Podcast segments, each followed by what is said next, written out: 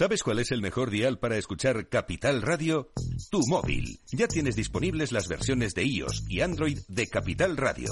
Y si quieres escucharlas en tu coche, lo tienes muy fácil. Empareja el Bluetooth de tu coche con tu móvil o tableta, entra en la app de Capital Radio y ya lo tienes. Escucha Capital Radio en digital. Y si te preguntan qué escuchas, no lo dudes. Capital Radio.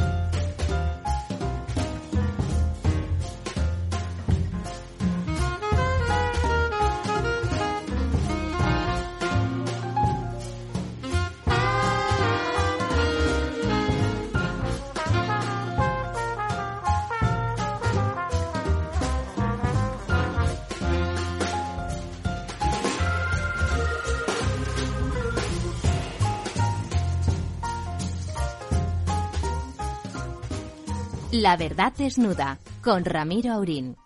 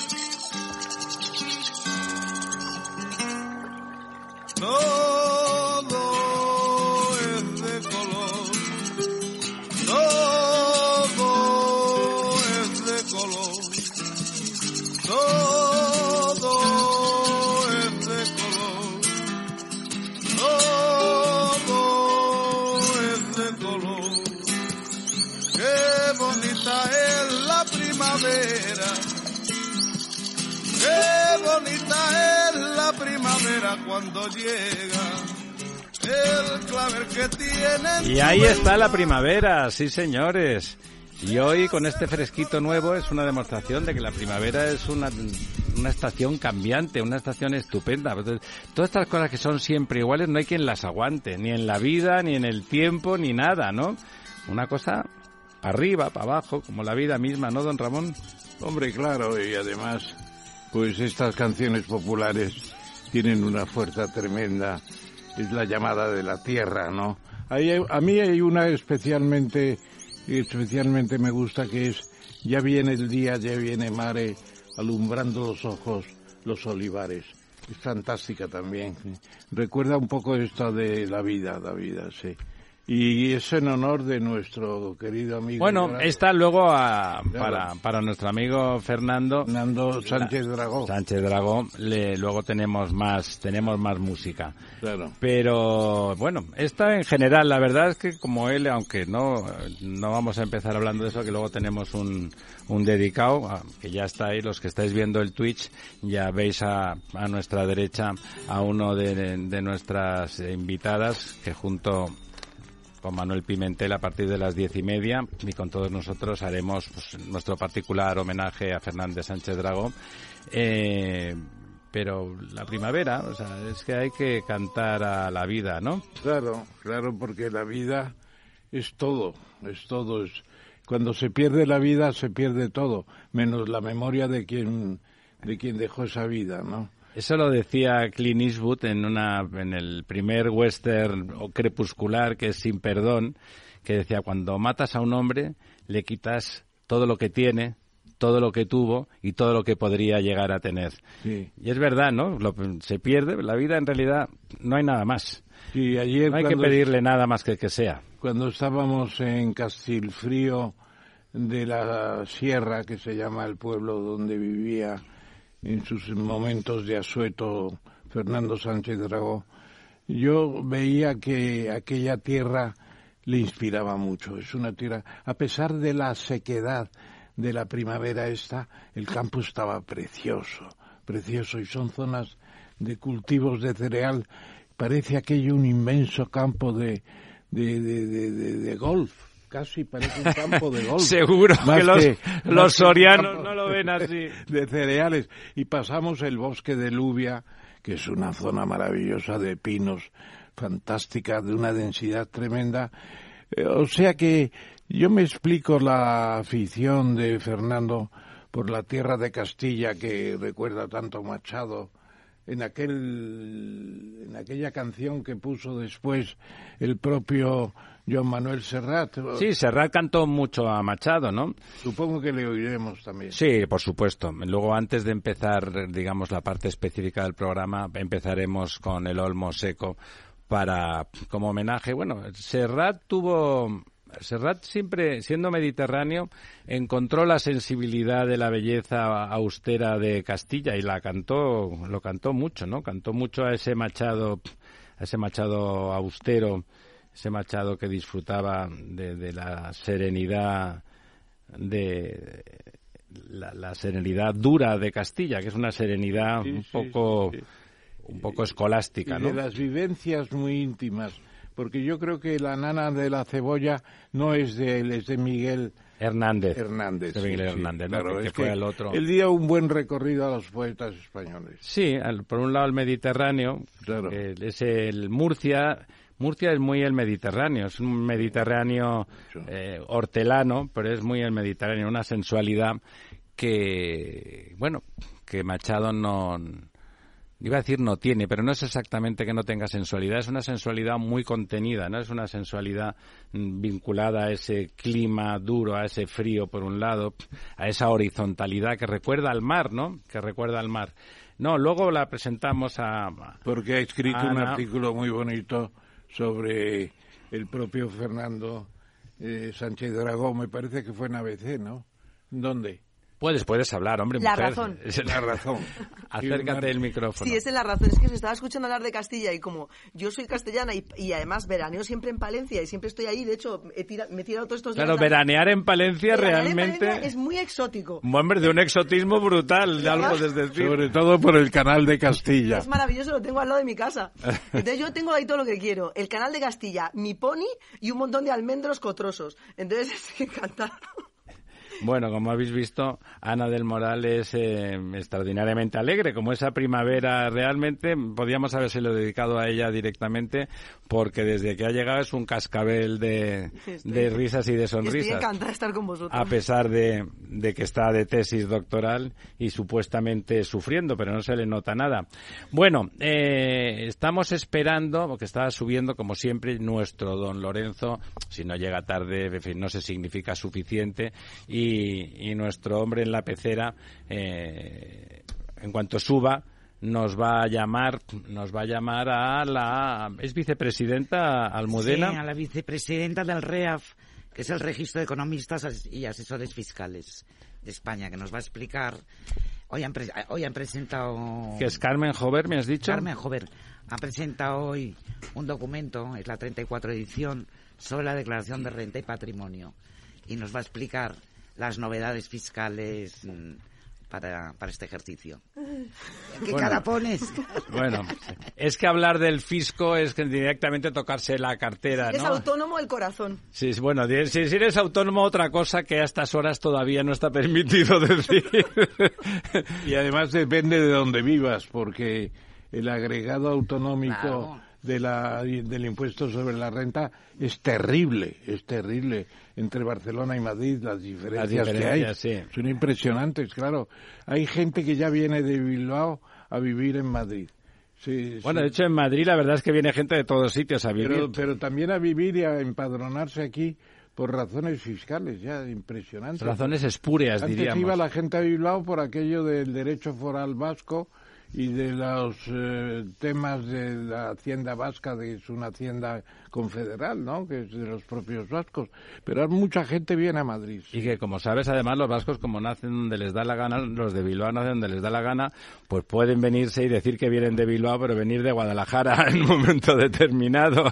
Claro, claro. De todas maneras, yo me pensaba que era Cataluña donde se pagan más impuestos. Pero es, el, es se- Valencia. el segundo es, es El Cataluña. segundo. La primera es Valencia. La Valencia del Chimo Puig Es- ha sido ha decidido que tenían que ganar en algo y han Sí. decidido ganar en una cosa no particularmente. Además no les cuesta nada la recaudación porque ya tienen la base del impuesto estatal, claro. Nos va a hablar también de la recaudación del 2022, que creo que ha sido histórica. Por eso, sí, por bueno, la inflación. nos va a hablar si conseguimos conectar con ella, que parece que tenemos algún problemilla que otro. El- eso que decíamos del- de, de las diferencias, es lo de, lo, de, lo de cobrar impuestos, es que marca carácter, ¿no? Y imprime carácter. Eh, Porque se acuerda usted el señor Montoro, que teóricamente era de un gobierno liberal y era el menos liberal de los ministros de Hacienda que se haya tirado uno a la cara, ¿no? Era muy recaudador. Hombre, si era recaudador. Y era mm, recaudador, jacobino, cejijunto y circunspecto, ¿no? Era el don, el don Y Cristóbal. se ha olvidado usted lo- Era de armas lo tomar. más importante, era medio pensionista. Era... Eh, ¿Por qué? Porque le gustaba... No, siempre se dice de la gente que no se sabe qué decir. Ya. Dice, era medio Bueno, no, vamos, le- te aseguro, don Ramón, le aseguro que de don Cristóbal hacemos una encuesta por la calle y todo el mundo tiene cosas que decir. No, me temo que no iban a ser las mejores, ¿no? Pero yo pienso en, ese adjetivo lo de recaudador y es que es como si como si eh, me representarais un animal feroz, un Wolpertinger de estos eh, alemanes que nunca existieron, ahí con las No, gafas. pero, pero un recaudador, eso es inmediatamente dragones y mazmorras, una cosa... Dragones y mazmorras, un mundo infernal. Se esconde entre las sombras el reino del mal. O sea, El recaudador. Hablando de recaudadores, nuestro hombre que me imaginamos que habrá muerto alguien, porque si no, ha llegado usted más tarde que nunca. asuntos familiares, pero he llegado... Bueno, bueno, de los asuntos familiares, pobre familia de don Lorenzo, las ha matado a todos 14 veces ya. Afortunadamente es mentira siempre, ¿no? Porque siempre sobreviven, es como lo de la Mili, que se le ha muerto el, el padre, que se te muera muchas veces, pero la madre ya sabes tú que solamente una, ¿no?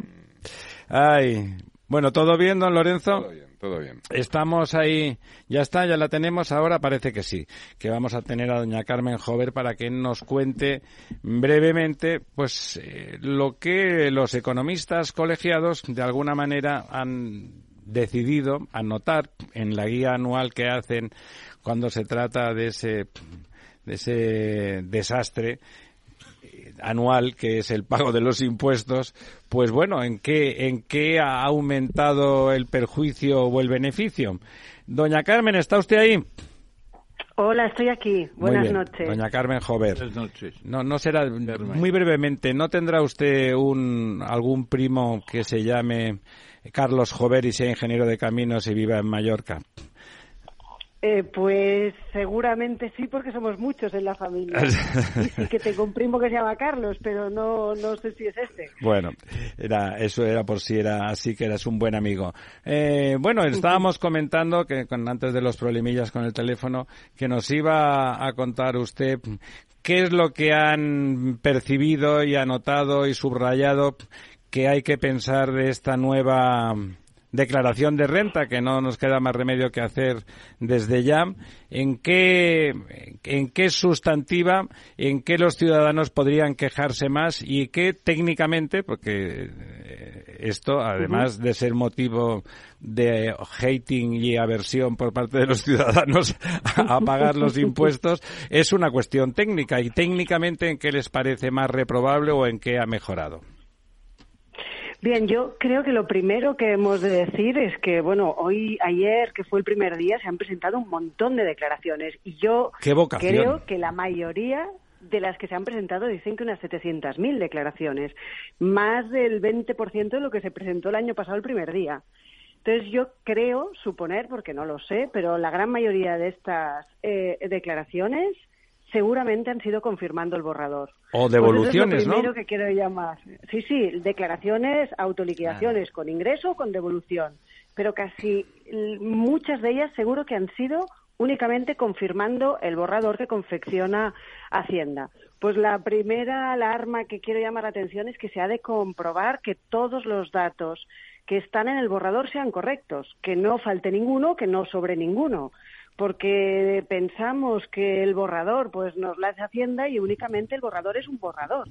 Cuando yo lo presento, eh, lo convierto en autoliquidación. Quiere decir que si hay algo incorrecto de los datos que hay allí, pues yo soy el único responsable. O sea que esto es lo primero que quiero llamar la atención, comprobar que los datos que estén en el borrador sean correctos. Esa una, una pregunta, doña Carmen, no, no es que es un tema importante porque lo de autoliquidación, como es el, borrador, como es tan cómodo, pues mucha gente, oye, pues mira, me viene hecho, me, parece bien. Si, claro, si se equivocan en contra de uno, no hay problema porque ya se sabe que, que Hacienda, incluso además con las nuevas cosas que están saliendo, ni tan siquiera tiene que nos vuelve a cobrar y nos vuelve a cobrar eh, impuestos sobre los intereses de demora por culpa de ellos. Pero si resulta que por un azar del destino improbable, ciertamente, eh, ese borrador es a favor nuestro, somos responsables y seríamos penados por Hacienda en caso de que después descubrieran que nos lo habían hecho mal. Entiendo que eso es así. Es más, es más, incluso lo ha dicho el Tribunal Supremo. Alguien que confirmó el borrador, pues estaba mal, eh, era un importe superior a pagar, y evidentemente la Administración Tributaria le puso sanciones por un importe pagado de menos.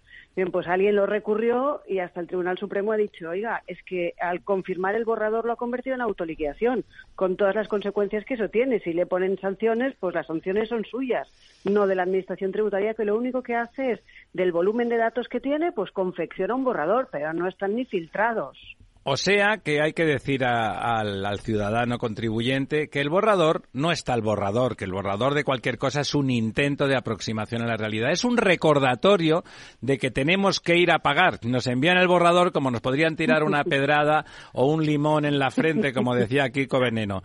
Doña Almudena. Eh, hola Carmen, ¿qué tal?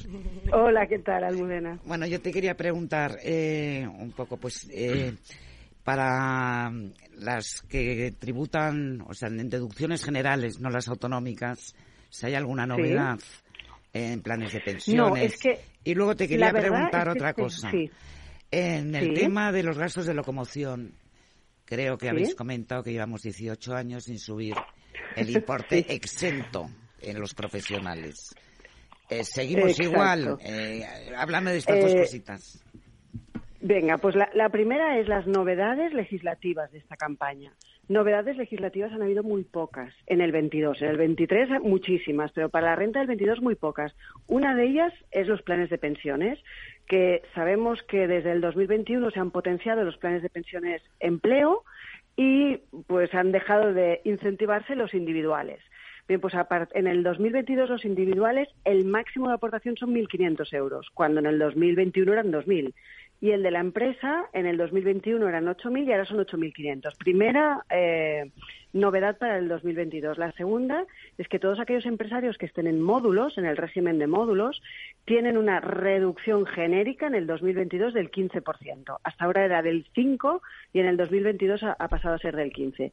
Y la segunda y muy positiva novedad, y por eso la, la remarco, es que mm, todos sabemos que hace años existe una deducción por maternidad. Las madres trabajadoras que tengan un hijo menor de tres años tienen una deducción de 100 euros por cada mes que el niño tiene menos de tres años. Por lo tanto, eh, anualmente serían 1.200 euros. Bien, esto solo era para madres trabajadoras.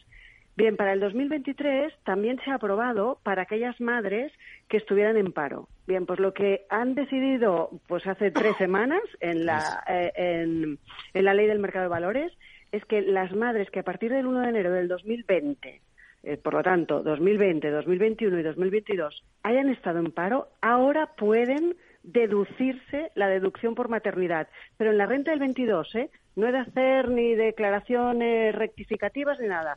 En la del 22 me podré aplicar la deducción del 20 y del 21. Y además del 22 si me corresponde. ¿Cómo se nota, cómo se nota que hay elecciones? ¿eh?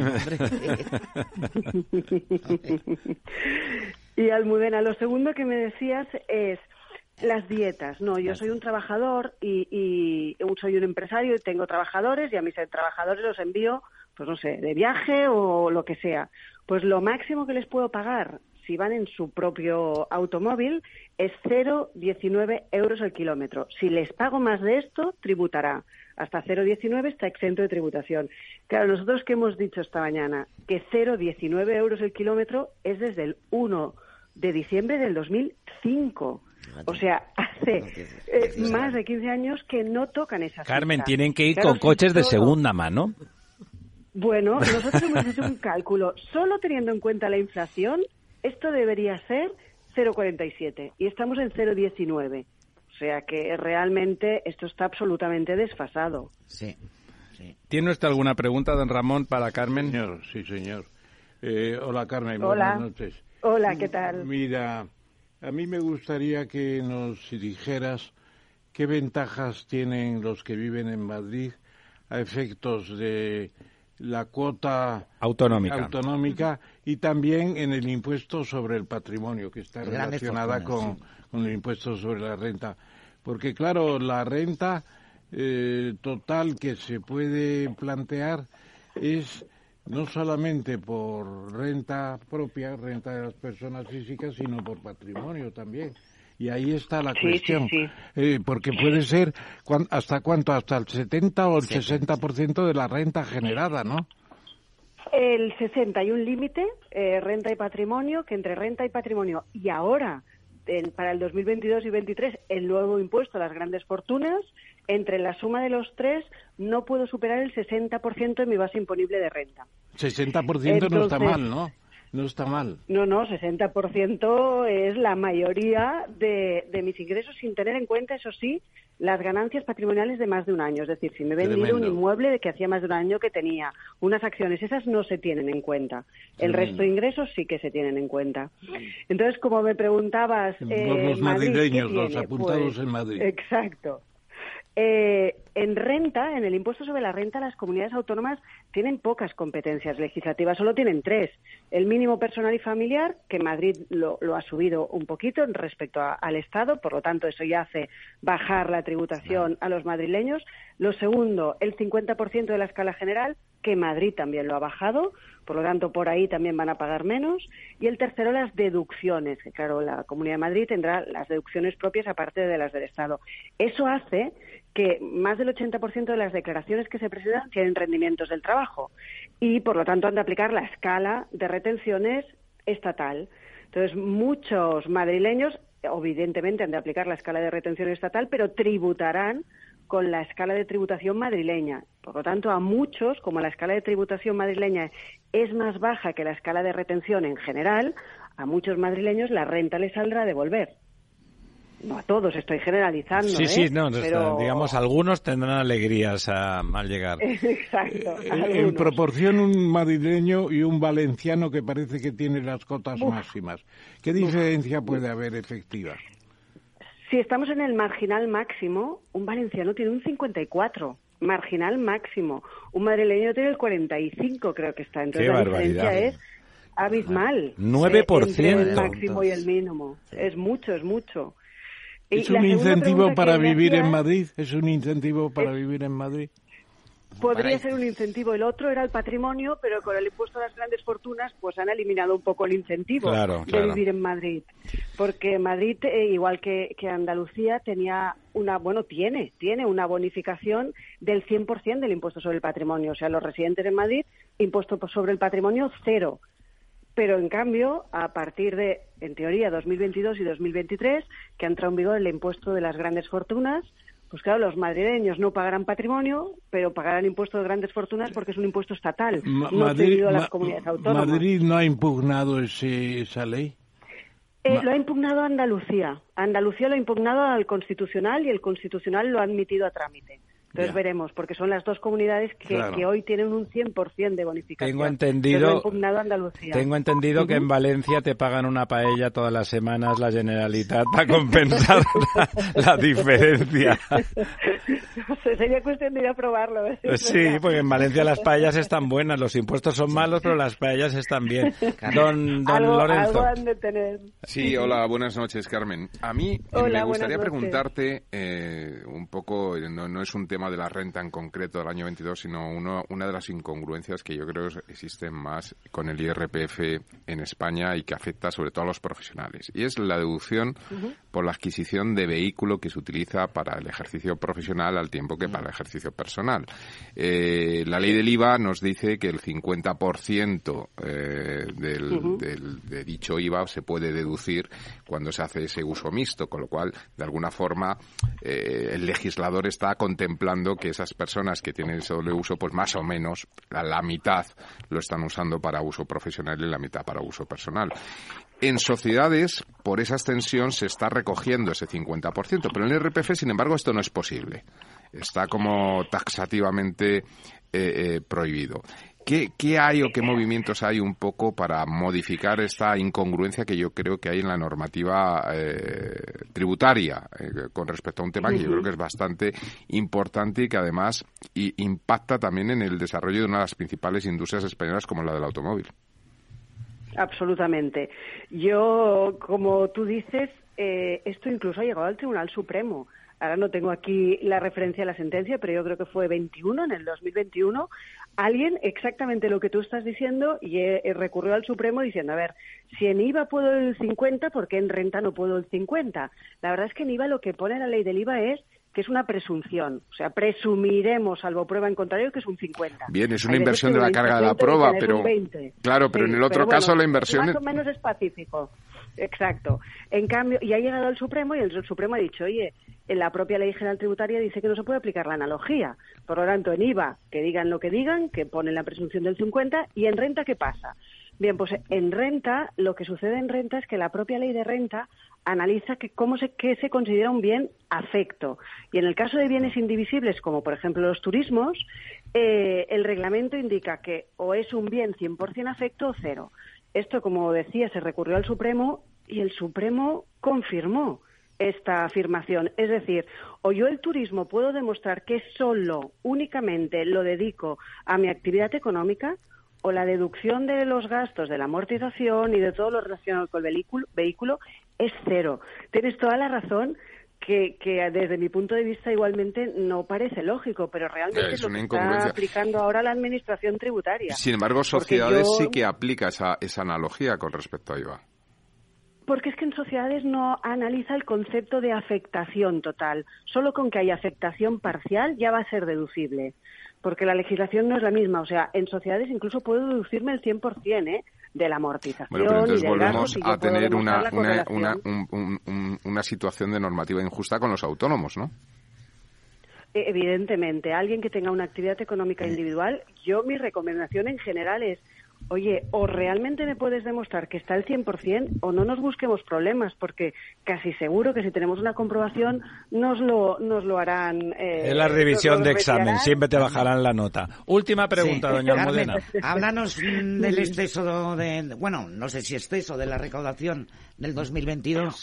¿Ha habido exceso? La no ha habido? recaudación del 2022, bueno, récord histórico, la recaudación del 2022 en el IRPF se incrementa respecto al 2021 casi en un 16%. 109.000 millones de euros. En el año 2021 fueron 94.000 millones de euros.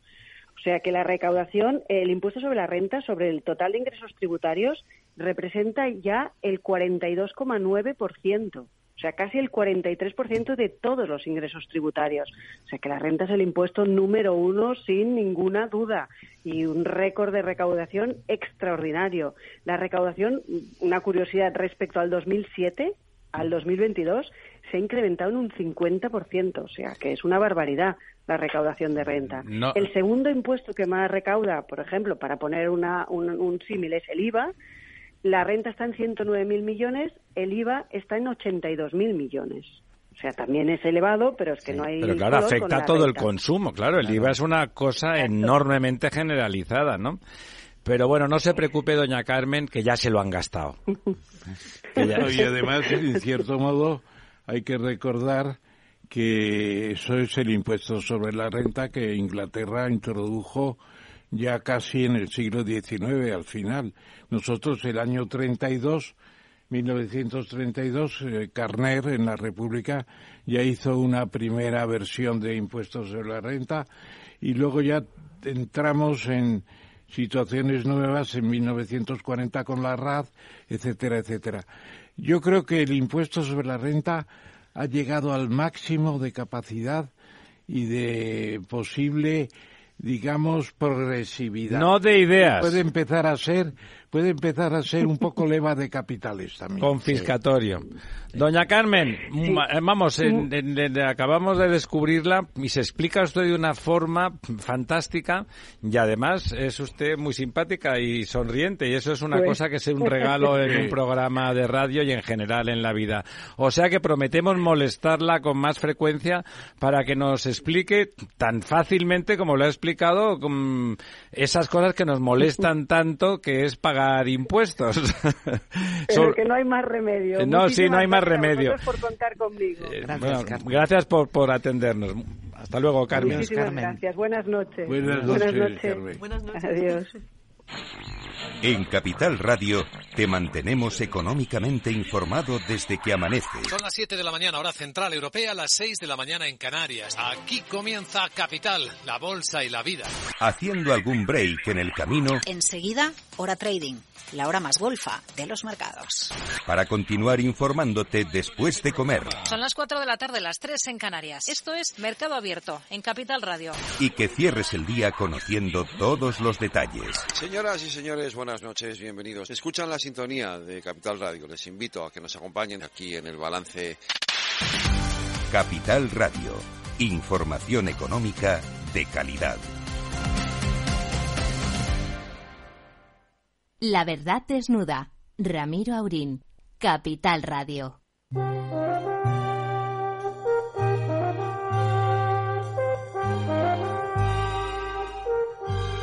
Al olmo viejo hendido por el rayo y en su mitad podrido con las lluvias de abril y el sol de mayo, algunas hojas verdes le han salido.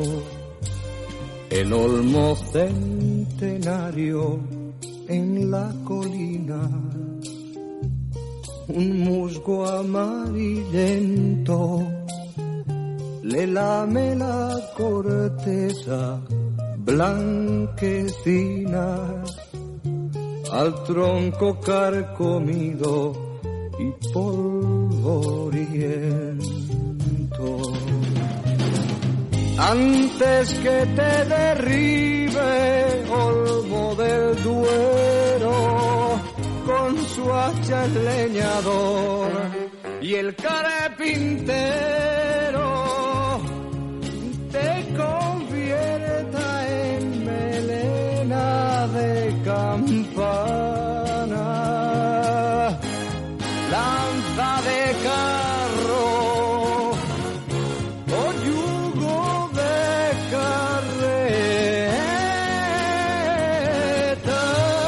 Pues aquí estamos de vuelta, ahora sí, ese olmo del Duero seguro que estaba en Soria, en la Soria de nuestro Fernando Sánchez Dragó. Dejad que salude al otro lado del teléfono, si Dios quiere, a, a Manuel Pimentel. Manuel, ¿estás ahí? Estoy aquí pues oyendo ese, canto al olmo machadiano, ¿verdad? totalmente machadiano. Pues tanto, tanto Manuel como Ana son, bueno, eh, Manuel fue editor, amigo, empresario, Ada, Ada, perdón, siempre le estoy llamando Ana y es Ada todo el rato, Ada Madrina. Digo, no Ada del Moral. Y sin, H, claro. Mira la H, no sabes lo que haría. Maravillas, ¿no? Pero de pequeña te quitaron la varita mágica. Bueno, algo te queda, algo te queda. Bueno, vamos a, le pasamos la palabra porque también el, de ya en nuestra mesa había hay un amigo que lo era y lo es de, Fernando y que asistió ayer, estábamos comentando al principio del programa, bueno, a la celebración de su vida en, su funeral. Efectivamente, Ramón Tamames al habla y estuve ayer con una serie de amigos, un hijo mío también, Moncho, y fue un espectáculo. Fue un espectáculo eh, antes hablaba de la belleza del lugar, eh, unas parameras, pero que el cereal brillaba especialmente verde, una preciosidad, a pesar de que la primavera es seca. Y luego, pues, eh, las ceremonias sucesivas fueron muy vistosas y llegaron al alma a la gente, sobre todo en la iglesia, los cuatro curas cantando, que uno de ellos se parecía a Ratzinger y al final se lo dije, ¿parece usted Ratzinger? Dice, sí, ya quisiera yo, ya quisiera yo. Bueno, pues fue estupendo y el... pasamos después al Camposanto, al cementerio. Allí contemplamos como Fernando ya bajaba, descendía a la tierra, era eh, cubierto por la misma tierra y desfilábamos delante de él con todo el dolor y también la alegría de haber ido a despedir a un amigo que seguro nos agradece mucho esa visita. Fue formidable, la verdad. 300, 350, 400 personas, calculé yo, habían hecho la visita ayer. Estaba también. Yo creo que los agradecidos son los que van al entierro de los amigos, porque ir a despedirse de un amigo, a mí siempre me ha parecido, eh, es el último momento en que tienes, que no es un recuerdo, es una despedida. Luego ya a partir de ese momento es un recuerdo, ¿no? Y esas que son sentidas y emotivas, pues bueno, son particularmente. Sí. Sí, para la biografía íntima de cada uno. Extraordinaria, sí. Había mucha gente, estaban representantes de Castilla y León, lógicamente, del ayuntamiento. Eso es lo de menos, don Ramón. Estaban también los representantes de Vox, eh, concretamente eh, Santiago Abascal y algunos colegas. que eran amigos ya directamente. Los amigos del episodio tremendo de la moción de censura que él gestionó promovió una habilidad extraordinaria eh, cerca de su amigo Ramón, un tal Ramón. y de lo que estaba muy orgulloso. Estaba sí, sí, lo dijo alto y claro. Teníamos grandes proyectos juntos, todavía no los habíamos esbozado, pero los teníamos en mente. Una pena. Fernando, seguiremos adelante. Cuéntanos, Ada, cuál fue, cuál era tu relación con, cuál fue tu relación con Fernando. Mira, eh, yo mi relación con Fernando es una relación eh, de espectadora realmente, porque mm, vamos a ver, o sea, yo personalmente me rocé yo personalmente me rocé con él varias veces, pero no rozarme a ver qué penséis aquí. O sea que. No, él hubiera estado encantado. Encantado, o sea, pero a lo mejor yo también. Pero, pero lo que te quiero decir es, que yo, sobre todo, le he conocido como observadora y por un detalle muy curioso que de alguna manera ha marcado eh, una parte de mi vida de, forma muy curiosa. Y es que él eh, era pilarista y estaba en el mismo curso que mi tío Santos Isidro Seseña, de capa Seseña, que además era un poeta y era un hombre maravilloso y, y, y, y también pues bueno, o sea, estaba vital. lleno de aristas. Entonces, es muy curioso porque mi tío siempre me decía, dice, porque fíjate a Sánchez Dragó, dice que nosotros, como, eh, eh, como, como hablaba mejor que nosotros eh, y nos parecía muy repipi, entonces a veces le, eh, le queríamos canear. Lo caneaban. Le queríamos canear, dice, y él se nos escapaba. Y dice, fíjate, al final, o sea, lo que hemos contribuido, o sea, es a que se hiciera una persona mucho más fuerte. Digo, o sea, que estabas haciéndole bullying ahí a Sánchez Dragó. Y me dice que no, que no, o sea, que, que, que realmente, o sea, Dice, una entonces no se llamaba bullying, que le dábamos capones. Pero esto, ¿qué se llama esto? Esto siempre me hizo tenerle, me hizo tenerle una simpatía. O sea, como, como propia niña... eh, que Una también- proximidad. Una proximidad de, de- de niña que ha aprovechado su bullying sin traumatizarse.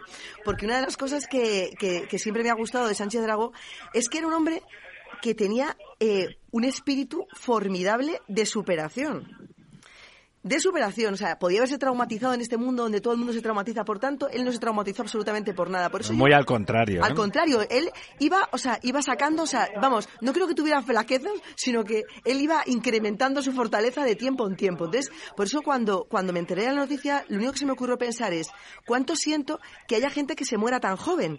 Porque hay mucho viejo joven por ahí suelto y mucha gente que digo, pues hombre, qué pena que esta persona que tenía tanto por delante todavía, o sea, nos deje, que vamos, como decía eh, un amigo del español, Daniel Ramírez, decía, dices que además no había nada en las neveras. O sea, porque es que realmente, yo siempre digo que hasta los que se metían con Sánchez Dragó, ¿ahora qué van a hacer?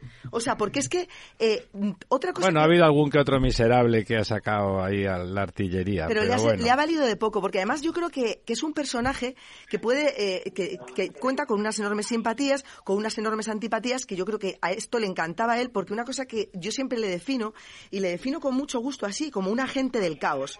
Entonces, ¿qué es un agente del caos? Un agente del caos está caracterizado por eh, Tú sabes que Caos es la organización criminal de la gente 86, el del contrario.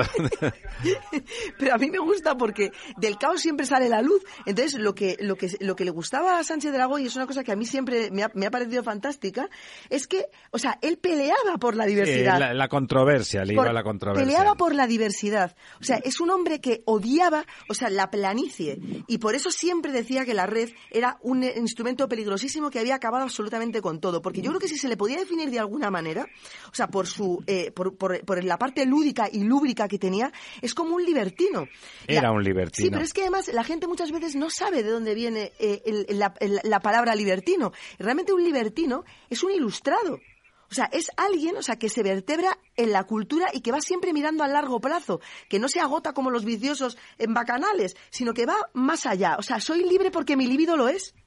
Manuel, ¿y ¿cuál fue tu experiencia? Sí que fue más directa. Con él hiciste de todo, ¿no? Editar, comer, Sí, reír. yo llevo, yo llevo tiempo tratándolo en documentales, en algún viaje, nos gustaba África, como editor le he editado varias obras y tenemos todavía varias obras por, por editar, Eh, conozco parte de su, de su familia, Eh, en fin, he tenido un trato más o menos constante estos años.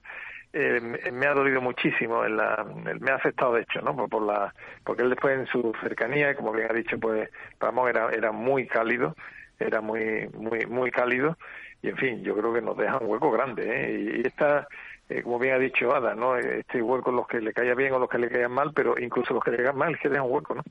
Sí. Y es esta figura inclasificable, geniales, eh, de grandes literatos, cultísimos, eh, libertino si me apunta, bueno, pues también heterodoxo radical y, y que llenaba un hueco, ¿no? Y en el mundo de la cultura y la literatura este tipo de perfiles son muy difíciles de encontrar y Fernando lo ha cubierto, ¿no? Y recordemos programas gloriosos suyos de televisión, ¿eh? bueno, pues hablando de libros, ¿no? Que se mantuvo años y con una audiencia muy razonable. Ya no hay programas de libros. Es decir, y hubo programas de libros porque un personaje como Drago pues se empeñó en sacarlos, ¿no? Y en fin, yo creo que merece el, el respeto, el reconocimiento y el cariño de, de muchos. Y sí que se echan de menos esos programas. Por supuesto. Una barbaridad, se echan de menos. Sí, a mí me parece que una de las palabras que has dicho... Libros con wasabi, ¿os acordáis? Negro sobre blanco. Sí. Él, él tuvo varios programas y con, con, con, con éxito, ¿eh? La noche, El- el, mundo por Noche, Montera. Mundo por Montera. A mí me parece que sobre todo de todas las cosas que era, que es verdad que eran muchas cosas, era un personaje reinventado eh, de forma reiterada, era un heterodoxo, era quizá el gran heterodoxo de, de, la segunda mitad del siglo XX en España, ¿no? Un gran heterodoxo, o sea, él era quizá alguna cumbre del Everest no alcanzó, pero realmente fue sinceramente heterodoxo, ¿no? En ese ser libre, quizá ha sido uno de los personajes justo con Ramón Tamames de otra manera más libres de este país. por alusiones, por alusiones voy a decir que coincido con lo de la heterodoxia y además pondría tres personas en esa heterodoxia preguntando a los aquí presentes a ver qué opina. ¿Por qué no pertenecieron a la Real Academia Española ni José Ortega Gasset, ni Umbral, ni tampoco el propio Fernando Sánchez Dragó? Bueno, porque la academia es una cosita, interesante, pero circunspecta a veces, ¿no? Usted a don Santiago Muñoz. No, ya sabe usted que le aprecio particularmente a don Santiago y me parece un tipo eh, excelente, un gran director de la Real Academia, además. Me parece un gran director. Pero es verdad que tiene un punto académico y circunspecto y esas tres personas que ha nombrado usted justamente mm, eran heterodoxas. Ada quiere decir algo. Es que estaba pensando en lo que decía Ortega acerca de la, aristof eh, de la aristofobia eh, en España, el odio a la excelencia. Entonces, yo creo que un poco lo que pasa, yo no sé si, si, piensa Manuel igual también, es que en cuanto alguien se sale un poco, o sea, en cuanto no es clasificable, aquí rápidamente a todo el mundo se le, odia, no, sí. Se, le entran temblores, no se sabe. O sea, es como que la gente se pone muy nerviosa. Es lo único interesante. Claro. Alguien que no se sabe. Por supuesto. Y es que así, o sea, con esta manía eh, al, al, al, heterodoxo, con esta manía a la persona libre, o sea, así aquí nos hemos cargado generaciones que están ocultas directamente. O sea, y es, y es así, o sea, y lo que, lo que ha hecho Fernando Sánchez Dragó es pelear contra eso. Absolutamente. Y yo creo que debería tener más de un discípulo. Yo creo que más que pelear contra eso, ha vivido contra eso, ¿no? Porque va sí, porque todo lo que hacía a mí me parecía, eh, con, to, con, todo lo controversial que era Fernando Sánchez Dragó, nunca me parecía que, que estaba peleando, sino que lo vivía con tan absoluta libertad que él mismo, su, su propio ejercicio vital, se convertía en, en, una bofetada a determinados y algunos, los demás, tenían esa necesidad de cogerlo por el cuello, ¿no? Manuel, ¿qué ibas a decir? No, no, lo que, lo que decía es que lo vivía con una naturalidad pues absoluta y una cosa característica él, eh, es difícil en la vida ser brillante. Eh, ser brillante en un momento dado de, tu, una etapa de tu vida, bueno, pues puede tenerla alguna, podemos tener alguna. Ser brillante es sin solución de continuidad, ¿verdad? Lo que decía Baudelaire, ser sublime es sin solución de continuidad, es muy difícil, ¿no? Y Fernando, y bueno, está aquí Ramón, ¿no? Que, también ha mantenido ese continuum durante muchos años, ¿no? Y esa eh, juventud, tú eh, tenías la sensación de estar con Fernando y tenías la sensación de estar con un chaval, con proyectos, con su locura, con su vamos a hacer, con su visión, eh, comentándote la... era como una vitalidad y claro, eso, mantenerse tantos años eh, eh, generando. Bueno, ahí debate, estaba, ahí estaba todavía, ¿no? Ahí, ahí estaba, entonces tienes la sensación, bueno, de alguna forma le pasa a Ramón también, ¿no? A, a Tamames que lo Manuel, quiero tanta... decirte que me ha dicho mientras le decías estos halagos, Ramón, que, que, que, que, no te piensa pagar unas vacaciones en Marbella. O sea que si es sincero, que si lo sigas diciendo, que si es para que te pague unas vacaciones, no, que no piensa. Yo no he dicho no, nada. No digo nada, salvo en presencia de, de mis abogados. Disfruto tanto de la conversación de los sabios que pago yo la comida siempre. No hay problema. No, yo lo que pasa, la aristofobia que ha mencionado. Pero tiene razonada, hay aristofobia. Que, que ha mencionado. Aristofobia orteguiana. Ada es muy importante. A mí me parece que es una fuerza terrible que une a los enanos, a los de medios a los mediocres también, etcétera, etcétera. Porque claro, eso de Ortega y Gasset, el año 35 podría haber sido perfectamente miembro de la academia. ¿Por qué no lo fue? Pues molestaba. Pues molestaba. Claro, molestaba. Y de este hombre bueno, tiene su propio criterio. Vamos a matarlo. Pero la historia, ha, la historia ha dejado en mal lugar a los que lo despreciaron, ¿eh? En muy mal lugar. Quizá poca gente ha envejecido también como Ortega y Gasset, ¿eh? Tremendo, tremendo. Y el propio Umbral ha tenido un desarrollo post-mortem importante, no solamente... Pero menos. Eh, yo, en mi opinión, Umbral también- tuvo más brillantez en vida. Eh, Umbral, que podría le parecer... recuerda mucho. Sí, pero porque, ¿sabes? Bueno, porque Umbral siempre decía aquello de la gloria en vida. Pero yo tengo que decirte que le echo mucho de menos en los periódicos. O sea, le echo de menos porque digo, a ver, me hubiera encantado que me soltara algún artículo de estos eh, que, que eran A mí, pues mira, su, su sustituto en la garita, como dice él mismo, que es don Raúl del Pozo, a mí personalmente, tal como escribe ahora, casi me gusta más que aquel umbral que leía con delectación en su momento. ¿eh? No es que no me gustara, que sí me gustaba. Me parecía más coyuntural umbral y, por ejemplo, con respecto a, a esa vitalidad que podría compararse con la de Fernando, digamos, ese, ese estilo de vida libérrimo, eh, yo creo que, era, mm, que ah, envejecerá mucho mejor eh, la trayectoria de Fernando Eh, que la de Umbral. ¿Usted cree que hay personajes que puedan inventarse eh, casos como el de Pelopincho o inventarse el fenómeno ¿Pitita? de Pelopincho, Pelopincho, o de Nacho de Noche, Nacho de Nietzsche? Bueno, Voy a comprar eran- el pan, Eran voy a comprar el genialidades, pan. eran genialidades. Sí, voy a comprar el pan. Voy a comprar el pan. Era buenísimo. Y elevar los botines blancos de Piqué de Valle Inclán, algo que parecía como... Que Vamos, escribía muy bien. Vamos a ver, vamos a ver, vamos a ver. Eh, Manuel, decías que tenías ahí obras póstumas, que ya son póstumas, para editar. ¿Las tenías ya en la cola de, de esa máquina de íbamos- editar que es el íbamos- complejo Almuzara? le íbamos a editar una, una, una primera obra que era el camino de Santiago, su visión particular, ese punto mágico que le daba al, camino, y también teníamos uno que sacaremos un poco más adelante sobre el mundo de los toros, ¿no? Su vivencia, su particular visión del mundo de los toros, que también tiene una raíz mágica, primitiva, antigua, ancestral, eh, eh, lo que es ese mundo de entre lo mítico y lo real de, de, de Dragó, en fin, que sacaremos en su, en su momento. Y también tenemos otras obras muy importantes para nosotros que van a ir dedicadas al, a Fernando Sánchez Dragó. O sea que vuelves a, se reconectas una especie de spin-off ya lejano del Gargoris y Avidis, ¿no? Sí, que es su, que es su obra, ¿eh? Es, Cuando eh, que, que totalmente. madurará, es su obra, lo demás está muy bien, Fernando siempre escribió muy bien, y, y pero es que Gargori y Avidi eh, te- toca Está, una parte está en ancestral. otro plano, estoy de acuerdo. Está, está en otro plano, toca una parte que es como los heterodoxos de Menéndez Pelayo o es como la España invertebrada de Ortega, son obras que Hombre, al al volveremos cabo- uno y otra vez, ¿no? En fin y al cabo es la continuación, desarrollo y plenitud del encuentro entre Américo Castro y Sánchez Albornoz. Es impresionante, claro. Sí, Arranca ese- con ese tema y le da cien vueltas, sobre todo en el primer volumen, ¿no? Yo el primer volumen lo estuve releyendo el día de su mm, viaje de larga marcha, lo estuve leyendo ese día y es espectacular que, que, que pueda haber escrito eso un tío de veintipocos años. No, yo me acuerdo que, que en nuestra generación impactó, yo era más joven eh, y en- bueno, leía mucho. Y me acuerdo que, que me pareció maravilloso, como españolito, que, y lo del hito es correcto porque era muy, muy joven, que es esa perspectiva mítica de lo que era lo ibérico, porque es más lo ibérico que lo español de lo que habla Gargorisiabidis, ¿no? Eh, era maravilloso, era como una identidad mágica en la que podías sumergirte, ¿no? Recuerdo que fue y que fue impactante de verdad la, la, la edición y la salida a la calle de ese libro. Siempre se ha seguido vendiendo, porque yo que soy librera de viejo, os doy fe de que es un libro que sistemáticamente vienen a preguntar Tiene por él. 70, 70 ediciones, en dos volúmenes, en cuatro volúmenes, en tapa dura. en 70 tapa de- ediciones, qué barbaridad. Sí, sí, solo tiene sido- 26. Vivió, No, el libro el vive el 62 estructura años. maestro también va bien.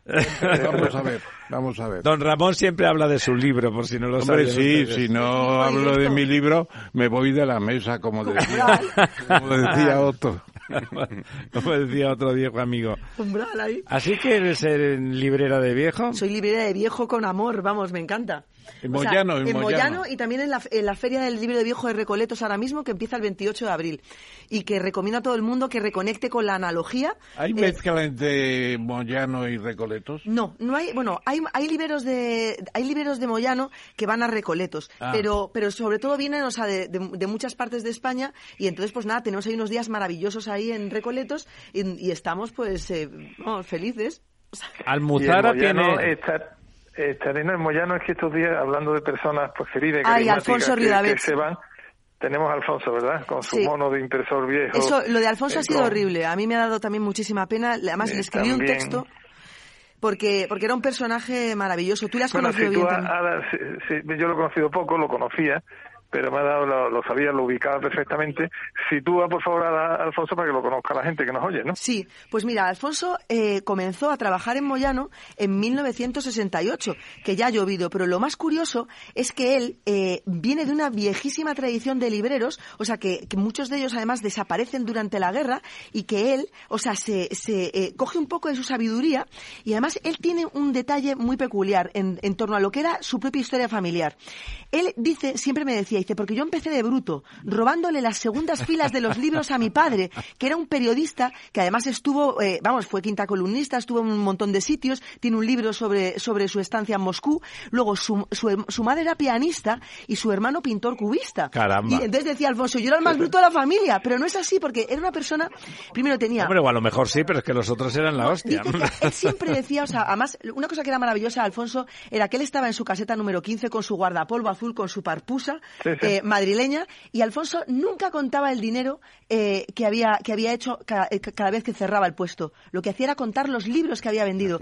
Y una cosa que es maravillosa de él, o sea, que da una idea de qué buenísima persona era, es que eh, hay gente que se ha hecho rica con Alfonso, pero rica absolutamente, y venían y se lo restregaban en las narices. Oye, Alfonso, ayer te compré un libro de 5 euros y lo he vendido por 5.000 en una subasta. Y le decía Alfonso, ¿eres feliz? Pues por mí, estupendo. O sea, yo estoy encantado de la vida. Dice, yo no persigo eso. Él estaba haciendo una magnífica biblioteca de libros sobre libros en Santa María de la Cabeza. O sea, que tiene, vamos, o sea, los, todos los secretos de los libreros los ha contenido él durante años. Y luego además tenía una cosa que, que a mí me parece maravillosa y es que eh, no era nada simpático y no iba de simpático, que es una cosa que yo siempre lo digo, yo le tengo gran simpatía a los antipáticos porque son muy auténticos. Entonces, cada vez que alguien le iba a soltar una foto, se cogía un cabreo increíble y montaba un pollo y a mí me parecía estupendo. O sea, pero era... Y luego, por ejemplo, un Como día... decía aquel otro, váyase usted a la mierda, ¿no? Este cosa más todo. Él tenía una voz de pito increíble y decía, ¿pero qué es esto? Yo no soy un monumento. O sea, era... Y luego, por bueno, ejemplo... estaba equivocado. Él era un monumento, Sí que pero, era un monumento, pero ¿no? fíjate tú qué cosa más, este es un detalle también que es precioso y es que la única persona que lo ha retratado es Carlos García Alix, el pintor, Sí, que es un sí. pintor maravilloso, el Y pintor fotógrafo. No, ese es su hermano. O Ah, sea, el Carlos. García Alix es un pintor maravilloso, un pintor literario, el mejor que tenemos, o sea, pero sin duda, además es un pintor cultísimo que además El escribe. fotógrafo es el hermano. Es el hermano, es que es una familia muy, eh, son muy polivalentes todos. Pero la cuestión es que eh, Carlos le echó unas, le fue, a, fue a ver a Alfonso y le retrató tal y cual. Y entonces él le sacó, le hizo unas pinturas maravillosas, o sea, que estuvieron expuestas y demás. Y entonces Alfonso, que no- como él siempre decía, yo no tengo dinero para comprar esas pinturas, fue a verlas. Y entonces había puesto Carlos, eh, como no le habían hecho el, eh, como, como no, no tenía cartelas, había puesto el rey de Moyano. Y entonces Alfonso cuando lo vio dijo, ¿pero qué tomadura de pelo es esta? Y dijo, y dijo Carlos que no, Alfonso, que tú eres el único rey que yo he conocido. Y es que yo puedo decirlo, es el único rey que he conocido. Antes de despedirnos, Manuel, ¿qué, qué epitafio, qué, qué le pondrías en, en su lápida, a- o en su lápida espiritual a Fernando? Eh, como es pasional, eh, amé los libros, amé la vida mm, y seguiré donde esté con, con la pasión que me caracterizó. ¿Y tú, Ada? Nunca fui viejo y siempre estaré vivo. Muy bonitos. ¿Y don Ramón? Yo como MacArthur, volveremos. Ay, qué bonito es eso, me encanta. Don Ramón es un chulo, no lo puede evitar. Manuel, eh, un abrazo, como siempre, un, Un placer abrazo, hablar un contigo. Un beso. Un placer compartir. Un abrazo, Manuel. Un beso. Sara. Ada, muchísimas gracias por A estar con nosotros. Oye, eh, eres, eres una comunicadora radiofónica formidable, te vamos a adoptar. Yo estoy encantada de ser adoptada y eso que, que siempre pienso que me paso, pero ¿Tienes padres todavía? por supuesto. Bueno, pues te llenos de- adoptaremos. Llenos de, salud. Te, te adoptaremos en comandita, te adoptaremos en Pero yo comandita. encantada porque siempre estoy muy necesitada. La venia de Paco Maruenda. Por supuesto, pero él, vamos, o sea, me comparte. Maruenda ejerce de tío, de padrino. Nosotros haremos De padre de puta- padres putativo. putativos. Padre putativo. Bueno, volvemos en un minuto y volveremos con Don Dalí en la calle.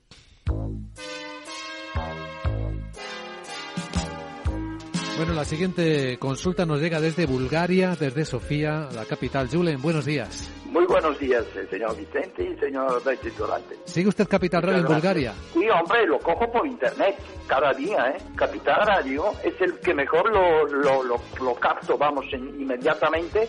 Ahora mismo, mire, le puedo poner aquí. ¡Arriba! ¿Eh? Y vuelta al mundo va a empezar. Capital Radio traspasa fronteras. Capital Radio sí es lo mejor, ¿eh?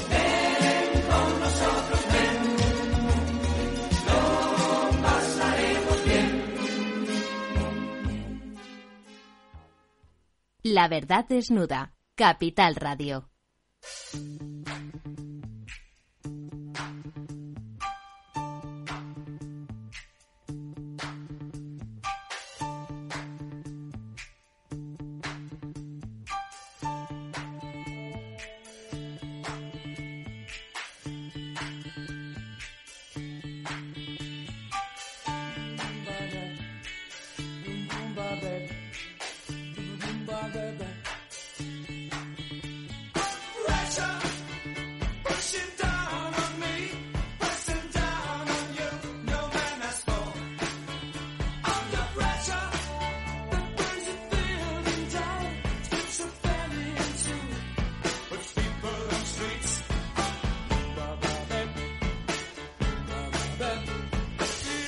Pues aquí estamos de vuelta. Le hemos puesto esta canción a don Daniel Lacalle para que nos diga si real, si estamos. Daniel, muy buenas noches. Muchas gracias por estar otra vez con nosotros. Ya una vez más, ya saben, Daniel Lacalle no necesita mm, presentación. Estamos bajo presión, como dice la canción. Estamos eh, los ciudadanos españoles, la economía española, estamos eh, en una presión excesiva. Eh, pues eh, estamos en un momento muy complicado y me alegra que hayas puesto esa fantástica canción de Queen y David Bowie, ¿no? Eso Eh, es. Que termina ¿eh? Eh, con eh, el mensaje, ¿no? De, eh, la, de- eh, en las todas las familias, ¿eh?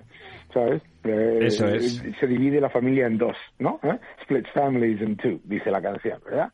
Bueno, pues eso, lo que, lo que está ocurriendo en España es exactamente eso. O sea, estamos en una situación en la que la presión de eh, la, de la pérdida de poder adquisitivo de la familia, pues de las familias está haciendo daño a la economía y eh, tenemos la enorme suerte de ser un país que tiene una enorme eh, eh, una enorme mm, demanda de turismo y el turismo nos está nos está salvando. Y es eh, y eso pues hay que hay que valorarlo y ponerlo en el contexto de una situación en la que bueno pues la economía española deja muchísimo que desear con respecto a lo que sería una recuperación eh, medio normal, porque si miramos los datos de Eurostat de PIB per cápita ajustados a poder adquisitivo, estamos en niveles que no se habían visto desde el año 2011.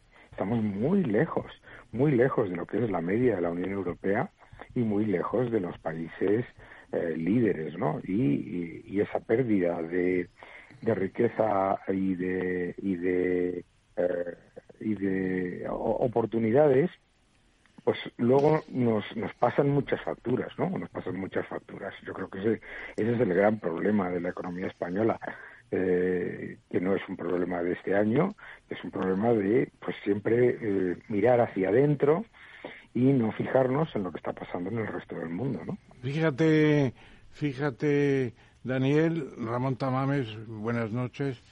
Fíjate lo que decíamos de Flores de Lemus, el gran economista español, sobre todo con un saber estadístico formidable y matemático, que hizo tan buenos eh, rendimientos a España, por ejemplo, no hacer el patrón oro el año 26, como le preguntaron, eh, formidable, recomendar la ganadería como una industria de futuro, cosas tremendas. Y decía Flores de Lemus, Dios está al quite de la economía española. Y lo, Eso lo es tener cifraba- fe, eso lo es tener cifraba fe. en un verso, casi en un pareado, y decía, agua y sol en Castropol y guerra en Sebastopol. La guerra de Crimea que subió los precios de todos los productos españoles en años de gran lluvia, en, en el norte sobre todo, y fue eh, como un, una especie de ungüento amarillo de la economía española. Es lo que tú dices ahora del turismo. El turismo es el alquite de la economía española, estadios de alquite de la economía española. Si examinamos, por ejemplo, la, la curva de recuperación, por decirlo de alguna manera, de previsiones del Producto Interior Bruto a partir del 2003, es una curva en L que decíamos en los tratados. De recuperación, nada, vamos. Lentísima, prácticamente de, de estancamiento. Bueno, pues, y eso Claro. a pesar del turismo ya, el turismo tampoco da para grandes expansiones ya.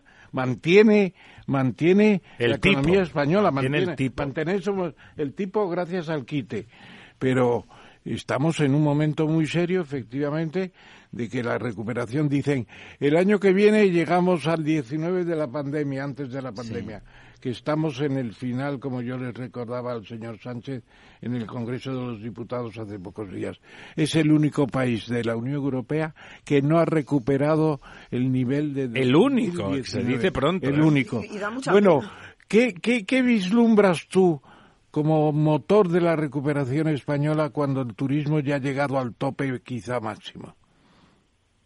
Bueno, yo creo que una vez que, desafortunadamente, una vez que el turismo ya no dé más en cuanto a recuperación, porque lo que está haciendo es recuperarse, porque ojo que siempre recibimos cifras en términos nominales, en términos reales está todavía muy lejos de los niveles de 2019, eh, el motor de crecimiento de la economía española van a ser las exportaciones a el resto de la Unión Europea.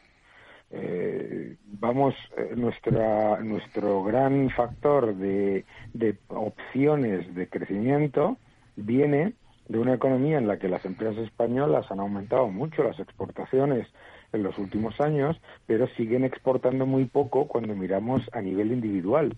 ¿eh?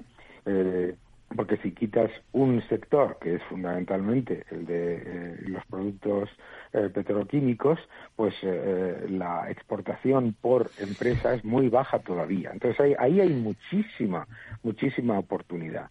Lo que pasa es que, claro, para poder llevar a cabo esa oportunidad, las empresas españolas tienen que permitirse que se gane tamaño, porque el, el gran talón de Aquiles de la economía española es que es un país, siempre se dice que es un país de pymes, ¿eh? pero, eh, pero es un país de microempresas. Sí, señor. muchísimo Sí, más. señor. Que, que no es lo mismo. Eso le dije también no en el mismo. discurso al Ojalá señor fuese un Sánchez. país de pymes. ¿Eh? Yo siempre, es- hoy tenía clase antes de- del programa y he llegado de clase y en la clase me preguntaban, bueno, ¿y este España es un país de pymes? Digo, no, no, no, España es un país de microempresas y una microempresa es un señor o una señora con un teléfono y un maletín. ¿eh? A ver si nos damos cuenta. Oye, oye, Daniel, y ¿Eh? el, y el empleado número 50, que nadie quiere llegar al Sí. empleado número 50 porque hay que presentar más papeles. Le cae la del pulpo en ese momento. Tremendo, ¿no?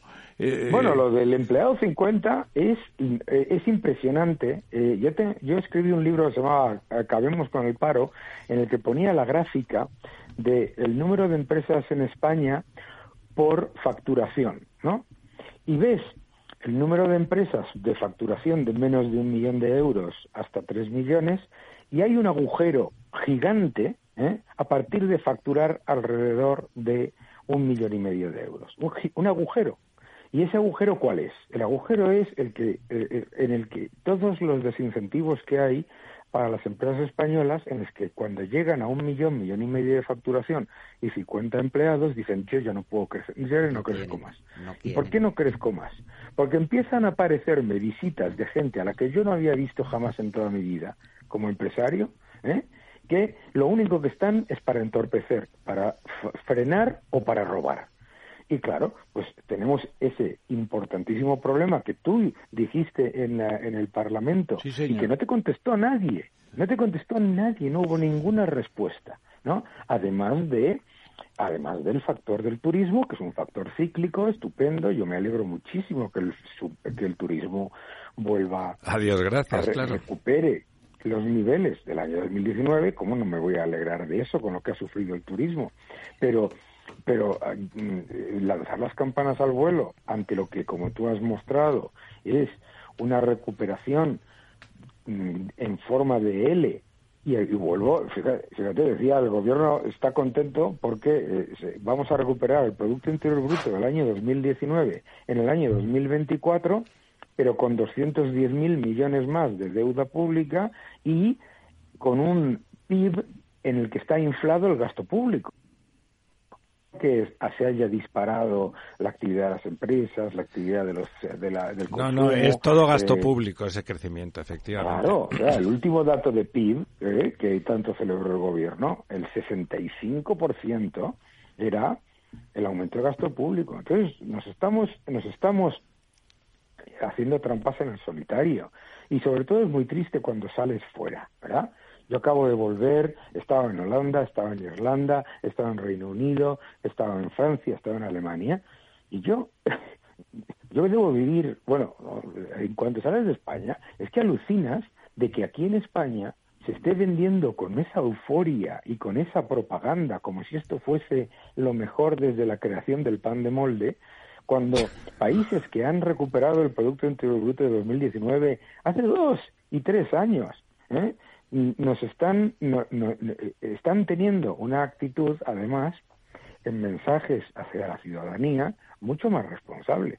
Yo, a mí me da mucha tristeza ver que, que en Irlanda el, ministro de Economía da mensajes completos y absolutamente de eh, bueno de prudencia de oportunidades de riesgos etcétera y venir aquí y escuchar la tontería más grande que he escuchado en toda mi vida, que es la del récord de empleo. Cuando tenemos 20,5 millones de, afiliados que trabajan menos horas que los 19 millones que había hace cuatro años, que no tiene ningún sentido. Don Lorenzo. Hola, buenas noches, Daniel.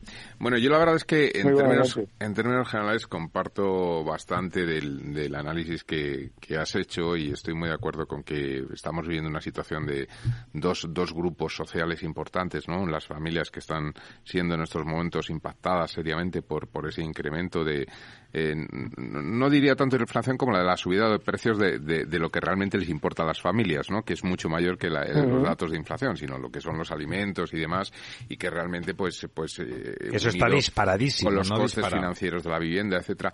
Pero fíjate yo yo soy un poquito más eh, optimista. Es decir, yo hay cosas que, que, no termino de, comprender. O sea, por ejemplo, el tema de las microempresas que decíais. Bueno, eh, países como Dinamarca, Suecia, son países también de microempresas. Bueno, y de grandes empresas. Sí, pero que no es tanto, y en España también hay grandes empresas, ¿eh? que no es tanto un problema del tamaño de las empresas como a qué se dedican. Es decir, a lo mejor el problema, efectivamente, como decía Daniel, es que una microempresa en España es un señor con un teléfono y un, y un, Y un maletín y en Suecia pues es una persona o dos o tres que están con unos ordenadores impresionantes eso es que están con una componente tecnológica mayor etcétera no y por lo tanto aportan más valor añadido y demás no eh, pero fíjate yo mm, yo que estoy en, la calle en el mercado no fíjate una cosa que me llama muchísimo la atención las notarías están que rebosan. Es decir, actividad económica en estos momentos también es verdad que tengo el sesgo de Madrid, que es donde me muevo habitualmente. Eh, está en una situación que se podría calificar bajo otros indicadores eh, como bollante. Es decir, no encuentras. lo de Madrid no es menor, ¿eh? Sí, sí, no, no, no. Estoy diciendo que, está ese sesgo, que es un sesgo importante, pero que hay, una actividad muy fuerte. Y hay una actividad que, fíjate, está frenada porque durante los últimos eh, eh casi ya 15 años, desde que arrancó la crisis inmobiliaria del 2000, 2007, 2008, etcétera, en, en España no se ha generado suelo.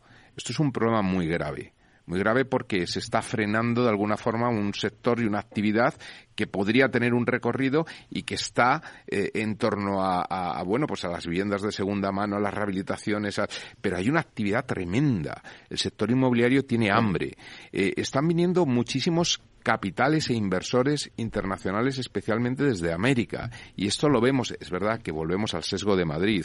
Em, pero eh, fíjate que yo creo que hay factores o elementos que, que hacen pensar que, que, hay otro tipo de, de, medida de riqueza y de, y de y de, digamos, de, de, de, desarrollo que se está viendo al menos en un sector de la población, pese a que efectivamente hay familias que están afectadas. De todas formas, también te cuento otra cosa, em, y, me refiero con respecto al tema del gasto público. Es verdad que, que, eh, España ha, dedicado el, incremento del crecimiento del PIB, la mayoría se debe a ese gasto público, etcétera. Tú ponías el ejemplo de Irlanda. Yo he vivido cuatro años en Irlanda. En Irlanda eh, más vale que no te rompas ni una uña, porque no se te ocurra ir a un servicio sanitario. Eh, en España, pues bueno, hace poco Madrid, volvemos al sesgo de Madrid, salía como la mejor región en términos de salud pública. La sanidad española es por encima de, la de incluso la de Estocolmo, pero en general es lo que iba a decir, ¿no? Muchas comunidades, pues, pues hombre, no son la primera como el caso de Madrid, pero no se posicionan del todo mal. En Irlanda, yo te aseguro que más vale que no se te rompa una pierna, porque eh, bueno, si eres español, lo mejor es que te cojas el primer vuelo, ¿no? Bueno, eh, yo creo que hay varias cosas muy interesantes en lo que en lo que has dicho. El primero es el tema de el tamaño empresarial. Claro, efectivamente, cuando se categoriza por pequeñas empresas, grandes empresas y medianas, pues efectivamente todas las economías tienen una mayoría de pequeñas y medianas empresas, todas.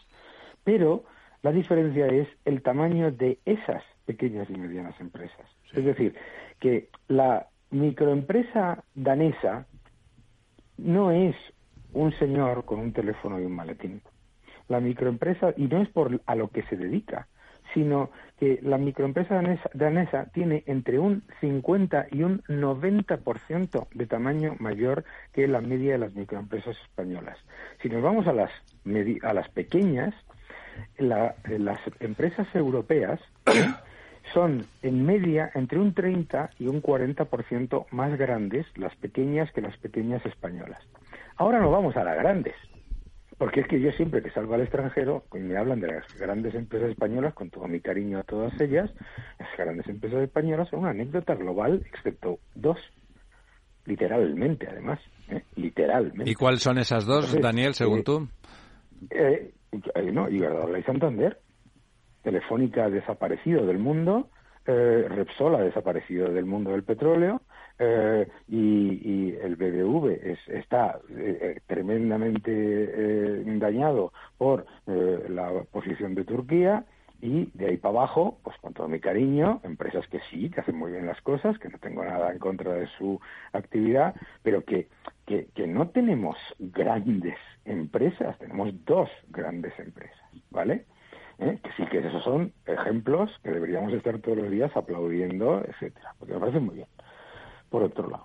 Pero tenemos un gran problema con el tamaño empresarial que no queremos reconocer eh, por esa eh, y, mirar esa, esa, ese diferencial porque es que hay enormes eh, barreras al crecimiento empresarial. Por supuesto que en España hay un boom inmobiliario. Por supuesto que hay un boom inmobiliario. Estamos recibiendo el capital que se está escapando de Colombia, que se está escapando de Chile, que se está escapando de Argentina, de todos los países que están siendo devastados por el avance del populismo en Latinoamérica y, eso está claramente a Madrid Vamos, yo vivo en el barrio Salamanca en España y el barrio Salamanca ha pasado de ser un barrio donde había pues gente muy mayor y, eh, y mi familia, ¿no? A ser un, barrio en el que escuchas eh, maravillosamente pues acentos de todos los países, etcétera, etcétera, estupendo, nada en contra de ello. Y además me parece me parece algo muy importante lo que tú has no, dicho. No acompaña la administración, que, es el problema, no, no, no son capaces de sacar el suelo que necesitamos. Que no acompaña la administración, pero me parece algo clave lo que tú has dicho. España se está España en el momento en el que el del turismo alcance recupere el, el, el pico del año 2019 en turismo no tiene más motor que el que yo te decía. Y uno de los motores que podía aprovecharse ha sido uno que ha sido absolutamente devastado por la, la, reacción ridícula a la burbuja inmobiliaria. En España se ha pasado del exceso al, a, la, a la absoluta fagocitación y al ahogo del sector de la construcción y del inmobiliario y eh, efectivamente pues la actividad de una notaría en Madrid es brutal, no solamente en Madrid, también en Bilbao, también en, eh, en Barcelona, eh, pero interesantísimo por el otro lado, porque tengo muchísimos amigos notarios, es una cosa que ver, ver cómo en Almería es un erial, como en mm, Navarra es un desastre, como en Valencia ha sido, mm, o sea, quiero decirte que creo que en este programa además comentamos el concepto que, que dijimos muchas veces de la recuperación en K, que claro que hay algunos sectores y algunas ciudades que están recuperándose no mucho mejor, sino espectacularmente mejor, y otras que no. El, problema está en la media de todo el país. Yo creo que eh, no estamos aprovechando la oportunidad que hay de atracción de inversión. ¿Viene capital del extranjero? Sí, pero la inversión extranjera en España después de tres años de recuperación, está un 40% por debajo del nivel del año 2019, que por otro lado no era un buen nivel ni el del 2019, ni el del 2018, ni el del 2015, ¿eh? que quede claro, ¿vale? Es decir, que, se, que, que nos conformamos, es lo que me, a mí lo que siempre me molesta del, de este mensaje voluntarista eh, que, no, que, que nos conformamos, que nos conformamos con estar con, con, con pasar de curso, con que pase otro año y que no y que la cosa no empeore. Eh, y hay muchas oportunidades perdiendo. España tiene todo lo que demanda el mundo, todo lo que está demandando el mundo. Nos estamos cargando la agricultura. La agricultura está completamente devastada a base de eh, el, ataque impositivo, el, ataque regulatorio y el ataque eh, fiscal. Y cultural. deberíamos y, eh, bien, pero todo el, pero quiero decirte que yo lo que veo por todos los lados son oportunidades perdidas.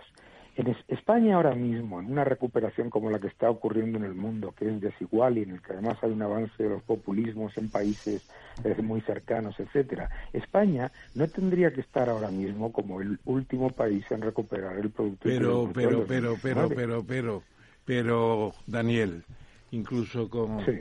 es usted un sinvergüenza que se ha colado de crítica del moderador. Ayer en el largo día que tuvimos de viaje, etcétera que hemos comentado en la parte anterior del programa, iba mi hijo Moncho, que no es ningún especialista en temas económicos, y me decía, padre, ¿cómo no os juntáis diez o doce economistas y hacéis una oferta a quien lo haga mejor para aprovechar las inmensas capacidades de España? Pues eso te lo dejo pendiente, querido Daniel. Almudena. Hola, Daniel. Hola Daniel, eh, totalmente de acuerdo con todo lo que estás comentando. Lo único, bueno, un apunte en el tema de la agricultura, ya no solo España que se lo está cargando, estamos mm, obligados por la legislación europea. Y entonces, bueno, eh, lo que pasa es que en España somos los más verdes, los más sostenibles y los, más, tontos, todo, los más todo. Bueno, Pero bueno para, para concurso de tontos, me acabo de volver de Holanda, como os contaba, lo que está haciendo Holanda con la agricultura es, es de verdad Ah, es de verdad de salir corriendo y solamente comparable a lo que está haciendo Alemania con las nucleares. Sí. o sea que no somos los únicos, ¿no, Daniel? Bueno, de ahí el auge si aquí es que hay un, parece, claro, es que el problema muchas veces, el problema, yo siempre esto lo, esto lo dije el otro día en, en, la televisión norteamericana, el problema de la Unión Europea es que se compara, se compara con sí misma, para empezar. Entonces, claro, cuando tú comparas 17 países eh, es como un concurso entre los peores alumnos de eh, a, ver quién es el que suspende menos. Pero a mí eso no me interesa. A mí eso no me interesa porque Europa debería ser un, referente de crecimiento, de creación de empleo y de atracción de inversión, no, como siempre, el que se queda detrás en las entradas y en las salidas. Entonces, eh, ese es otro problema cuando decimos, no, es que estamos haciéndolo como sé qué comparado con la media de la Unión Europea. Pues es que la media de la Unión Europea es un desastre. Y es un desastre que no deberíamos ni mirar, deberíamos mirarnos con los que están muchísimo mejor. Asia está saliendo, vamos, no es que esté saliendo, es que hacía ni, ni está en, en el debate que nosotros estamos ahora mismo. Y en Estados Unidos, o sea, por favor, si es que en Estados Unidos, con todos los problemas que hay, que no son pocos, eh, en Estados Unidos, por, es que eh, el, el, el, la, la, situación económica no es que ni, ni toca de lejos, ni toca de lejos. y luego, claro, sí, perdona. No, qué bueno, es que no te había acabado de preguntar lo que te sí, quería Sí, no, que como me, me, lanzo. Porque... no, Pregunta, bueno, Totalmente de acuerdo. Entonces, yo lo que te quería comentar es, si a todos estos lastres que arrastramos le unimos eh, la poca seguridad jurídica que hay en España, que esto detrae las inversiones extranjeras, y unimos eh, el exceso de regulación y el intervencionismo del gobierno, eh, bueno, pues el cóctel ya lo tenemos. Entonces quería saber tu opinión sobre el intervencionismo en el caso de Ferrovial. Bueno, es que, claro, ya, ya me vengo arriba, me vengo arriba. alarma, claro, me alarma a niveles brutales, ¿no? Porque está, eh, me, han llamado cuando venían en el avión y de un este me decían, bueno, es que lo que yo no puedo entender es que no sea un, un, una una alarma social y noticia en todos los sitios como una aberración, que un gobierno haga lo siguiente. Uno, a una empresa privada en su legítimo derecho, en lo que es un pilar de la Unión Europea, que es la libertad de capitales, se le ocurra enviar una carta explicando tremendo, tremendo. una lista que no sé cuántos. Segundo, que filtre dicha carta a un medio afín que inmediatamente, también por indicación gubernamental, anuncia que se enfrenta a una decisión aleatoria y eh, eh, ejemplarizante de ataque fiscal a una empresa porque le apetece al gobierno. Tercero, que ese gobierno, en esa misma carta, resulta que reconoce lo que está haciendo que lo que está haciendo la empresa es correcto porque en la misma carta está diciendo que tienen que estudiar la vía de una cosa que no se tendría que estudiar la vía ¿eh? cualquier persona que haya se dedicado al mercado de capitales en España sabe que es una, una auténtica imposibilidad la doble eh, la doble cotización en Estados Unidos pero fuera de todo eso es que el mensaje que estamos lanzando hacia el resto del mundo es no venga aquí a invertir porque sí, porque la razón por la que hay libertad de movimiento de capitales es porque eso es un beneficio para todos. Significa que una empresa decide mover su sede legítimamente, fenomenal, vendrán muchas otras. Y de lo que se tiene que ocupar el gobierno es de que vengan muchas otras, no de atacar a la que, a la que se va. Sobre todo cuando la que se va sigue cotizando en España, sigue invirtiendo en España, sigue creando empleo en España y sigue pagando sus impuestos en España. Es que es una cosa de tal, es una cosa de tal calibre, es una, es una, es, es a mí y me parece alarmante que me llamen de un medio de comunicación y dice, ¿y qué le parece que el gobierno amenace con represalias fiscales y digo, a mí lo que me parece... ¿Qué me va a parecer, no? Pues una barbaridad. La venganza del chino. Claro. La venganza de, de Don Mendo. Te pregunta, no, sí, eh, te pregunta Ada del Moral. No, ¿sabes lo que pasa? Que yo estoy escuchando, estaba añadiendo a la, al tema de la, aristof, de la aristofobia, ahora pensaba en la mesocracia. ¿Sabes? Que aquí somos muy de, del, del rey abajo ninguno, y entonces en vez de subir todos una cabeza nos la cortamos. Entonces estaba un poco, Claro. estaba un poco preocupada porque eh, estoy escuchando esto y yo que estoy, yo que soy una persona muy cercana al campo y lo veo, o sea, veo cómo va, o sea, veo cómo se ha ido empobreciendo, veo, veo la despoblación de las, de todas las áreas rurales, luego veo también el problema que hay, o sea, con los, con la gente que se dedica a las nuevas ganaderías, eh, veo la- Sí. el poco apoyo que hay eh, a los ya no solamente a los pequeños empresarios, sino a los emprendedores, el ahogo a los autónomos. Y luego hay otra cosa que me llama poderosamente la atención y es que cuando yo, por ejemplo, comento estas cosas, o sea, como digamos una currito farola de la calle y lo comento a lo mejor con, con lo que yo denomino intelectual orgánico, entonces me sueltan una bronca y me dicen que no sé de lo que estoy hablando, que nunca nos ha ido mejor. Que nunca nos ha ido mejor a ellos. Tú, tú discrepas, Daniel, No, no. supongo, ¿no? Yo, di- por eso digo, digo Bueno, yo estoy, es yo oigo le- esto y yo digo, Dios decir- mío, la luz. Claro, No, claro, yo decir, yo creo que cualquier persona, de cualquier persona, eh, debe- eh, primero, yo creo que en España, desde hace al menos, eh, voy a ser generoso, al menos una década, yo creo que decirle a nadie que nunca nos ha ido mejor me parece un insulto. Un a insulto a la inteligencia. No, y a mí, por ejemplo, lo que has dicho tú antes, Daniel, de 24,5 millones de ocupados, pero que Ujú. tienen... tienen 20, 20,5. 20,5 20, 20,5 millones de ocupados, pero que es el equivalente eh, A 19 de hace de hace años. 19. Claro. Eso es impresionante, porque claro, aumentamos el empleo, sí, pero ¿con qué productividad? ¿No? Y con- Sí, El salario mínimo, el salario mínimo interprofesional, lo dije también en mi mensaje al Congreso de los Diputados, ha subido un 54% en seis años.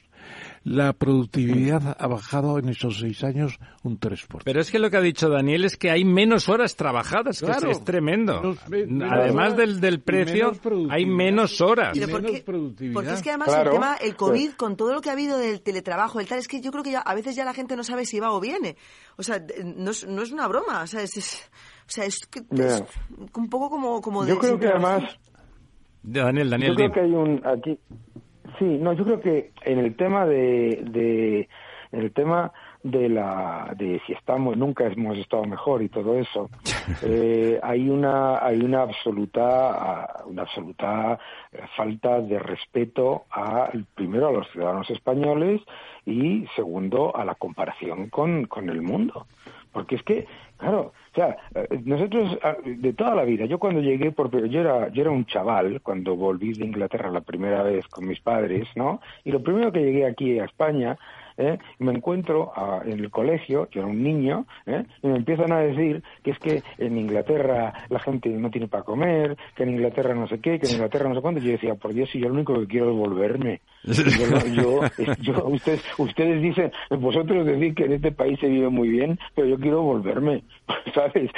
Entonces, a mí me hace mucha gracia toda esa idea de que, oh, mucho, ese- eso es muy típico de regímenes eh, eh, de Autocráticos, regímenes, sí. eh, el- el el autocráticos. triunfalismo, el El triunfalismo y el y el triunfalismo y, y el miedo al exterior no yo me acuerdo eh, te acuerdas eh, Ramón mi padre me contaba cuando era cuando era- que en España se hablaba de Inglaterra como de la pérfida albión no cuidado con ellos que que allí eh, muere la gente no Eh, Se la comen a los en niños Estados crudos. Unidos, Sí, No, en Estados Unidos lo- el otro día salía, decía Mo- Monedero, el otro día en Estados Unidos muere un niño cada día. 350 millones de personas y muere un niño cada día. Es, que, de verdad, es que, eh, eh, pero es que son las cosas que se cuentan y los cuentan eso. Por ejemplo, yo he vivido en Estados Unidos un montón de años ¿eh? y aquí pues te vienen y te dicen, no, es que Daniel, aquí tenemos la sanidad me- pública mejor del mundo. ¿Dónde has sacado? ¿De dónde ha salido eso? ¿Y, y- y que- y de dónde ha salido eso? Cualquier persona que haya estado en Corea del Sur, en Taiwán, en Japón, en, en, en, en, en- en- sabe que no, es- no es cierto. Pero no solamente no es cierto, sino que a la, a la vez que te dicen que tenemos la mejor sanidad del mundo, te dicen, ah, pero llevo seis meses esperando una operación. Sí, o sea, 700.000 no, hombre, no. O sea, España es un país maravilloso, es un país estupendo que tiene que tiene que mirar menos hacia atrás y hacia adentro y mirar más hacia afuera y hacia el futuro.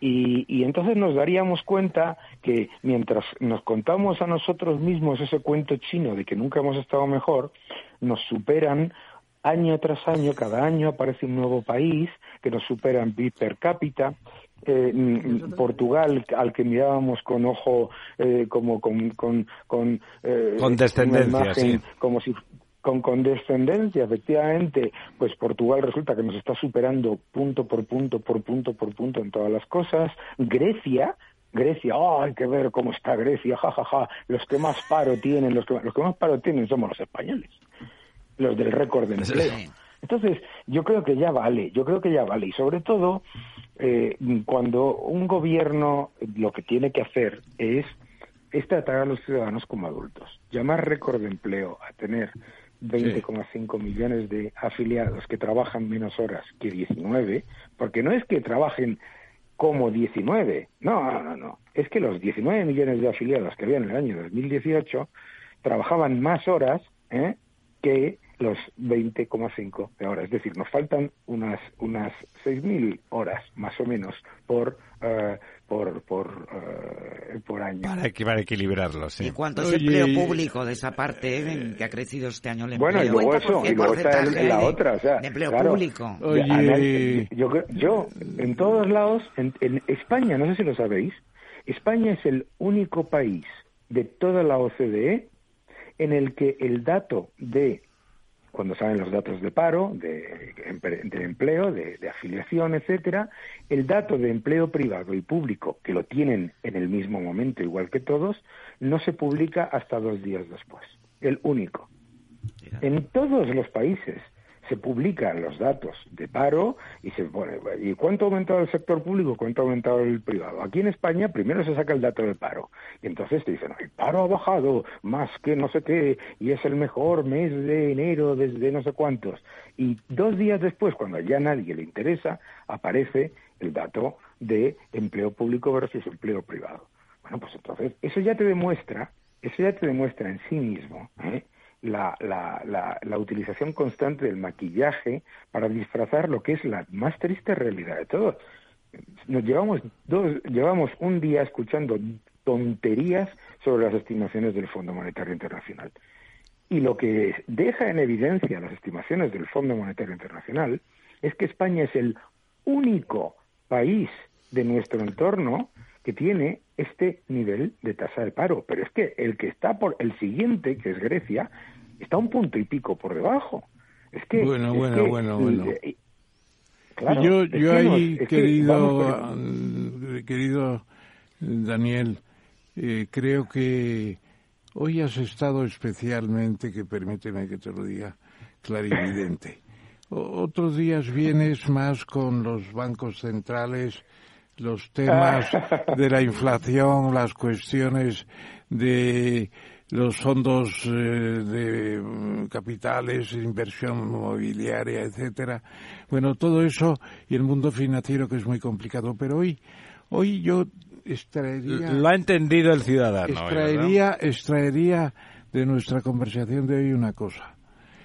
Tenemos la obligación de pensar en cómo España puede aprovechar sus recursos. Y para mí eso es una cuestión principal de sus economistas, de los que tenemos todavía la capacidad de pensar libremente y no depender de un subsidio y de una mejora provisional de no sé qué. Tenemos la obligación de ponernos los economistas a pensar y además en el semestre europeo tendremos oportunidades formidables para las comparaciones Si usted cree, usted cree que no nos, no nos sacarán los, los paseos de, de modelitos del presidente y señora y bueno, no le, hemos- no le hemos preguntado a Daniel, déjeme que le diga antes, antes de que se vaya. Eh, esos éxitos maravillosos del presidente del gobierno en China, que creo que nos han comprado unos sacos de almendras y mientras que Macron ha vendido aviones, ¿no? O, o ese otro éxito que no es económico, pero que seguro que también comparte con nosotros Daniel, de la negociación maravillosa que hizo sobre emigración con, con la señora Meloni y que a continuación debió de impactarle mucho porque ha sacado una ley donde prácticamente los envía al fondo del mar. Mm, yo- yo- si antes me dejas que conteste un momento, no se trata tanto de poner en solfa a los dirigentes políticos por las cosas que dicen, sino encontrar las soluciones a las cuestiones que la tienen. Por ejemplo, el tema de la vivienda. Es impresentable que habiendo tenido una capacidad de producir 700.000 viviendas en un año, en los años 2006-2007, hoy estemos en 60.000. Que, que España necesita, por lo menos yo lo decía en mi mensaje al Congreso, necesitamos 200.000 viviendas al año por el crecimiento de inmigración, por los traslados de gente y claro, lo que decía lo que decía Lorenzo de las notarías llenas de gente comprando y vendiendo, Claro. pero comprando stocks anticuados, viejos. Bueno, en Madrid hay más Claro, viviendas. de ¿no? segunda mano. El, medida. el 80% de las viviendas, Viviendas de las viejas. transacciones que se han hecho son de segunda mano. Es que no hay suelo. No hay suelo. No hay suelo. No se ha hecho, es una responsabilidad Claro, de eso las es locales y autonómicas, de todas. Bueno, Daniel, dime. Lo que ha dicho, lo- no, que lo que ha dicho Lorenzo y lo que acaba de decir Ramón es que es clave. O sea, aquí en España se ha pasado de un shock de exceso en el sector inmobiliario a un shock de absoluta, vamos, de, de absoluto eh, ahogamiento. Y, eso no tiene ningún sentido. O sea, el tema de la vivienda se soluciona con mejor acceso a la vivienda vía mejor oferta. Yo, eh, hay una cosa que siempre he alucinado, ¿no? Cuando, este- este- cuando he venido de dar clase, ¿eh? yo miro por en el piso 40 de la torre de, eh, de la torre del Instituto de Empresa, donde doy clase, miro y ¿qué veo? El final de Madrid. Es que yo no me subo al piso 40 de ninguna ciudad del mundo y veo el final del- de, la ciudad, pero no el final de la ciudad ahí a lo lejos, sino el final de la ciudad ah, mirando aquí abajo. ¿Entendéis? Lo que quiero decir es que la, idea, el, ese- e- esa decisión por parte de las administraciones de parar completa y absolutamente la licitación de suelo, que es absolutamente necesaria para mejorar el acceso a la vivienda, y eh, pues ha llevado a, a cosas tan alucinantes como que en Madrid tengamos eh, a- mm, un debate constante sobre que no hay suficiente vivienda, no hay suficiente vivienda, y en el camino hacia Alcorcón está hay un erial que es más grande que Manhattan. Manhattan, Manhattan. O sea, Ahí- hay todo un camino. Ahí, Daniel, y Sí. acabamos eh, totalmente de acuerdo, pero fíjate, hay, hay ejemplos distintos. En Barcelona simplemente la señora Colau ha destruido Bueno. un- el concepto de desarrollo eh, inmobiliario y urbano y ciudadano, directamente destruido. Se podrían decir tantas cosas que no merece la pena. Ah, No hay, no hay oferta, no hay nada, los alquileres suben, el supuesto beneficio social es directamente perjuicio a los menos, a, con los que tienen menos posibles. Pero en Madrid, lamentablemente, después de unas, de una voluntad legislativa del ayuntamiento y también de la comunidad muy, realmente muy positiva y muy para desencallar el asunto, los señores de Vox, por motivos políticos, de, tener un protagonismo que, que no tenían de otra manera, pues han bloqueado medidas que realmente eran muy buenas y que estaban en la línea de lo que tú dices, de liberalizar, de hacer mucho más fácil la interacción, la generación de suelo y la promoción y la generación de, de licencias. Daniel, como siempre, nos, Yo- nos faltan los minutos contigo, se nos echa el tiempo encima y, y, vamos, como decía, siempre, la verdad es que siempre estás ágil y, y brillante, pero hoy como tocábamos más madera, yo creo que has estado particularmente ilustrativo. Muchísimas gracias por acompañarnos Un y- gusto siempre. y, contamos contigo como, como decía Samaranc. Hala, un abrazo. Un gusto siempre. Buenas noches. ¿eh? Buenas noches, adiós. Fuerte abrazo. Adiós, otro. ¿Sabes cuál es el mejor dial para escuchar Capital Radio? Tu móvil. Ya tienes disponibles las versiones de iOS y Android de Capital Radio. Y si quieres escucharlas en tu coche, lo tienes muy fácil. Empareja el Bluetooth de tu coche con tu móvil o tableta, entra en la app de Capital Radio y ya lo tienes. Escucha Capital Radio en digital. Y si te preguntan qué escuchas, no lo dudes. Capital Radio.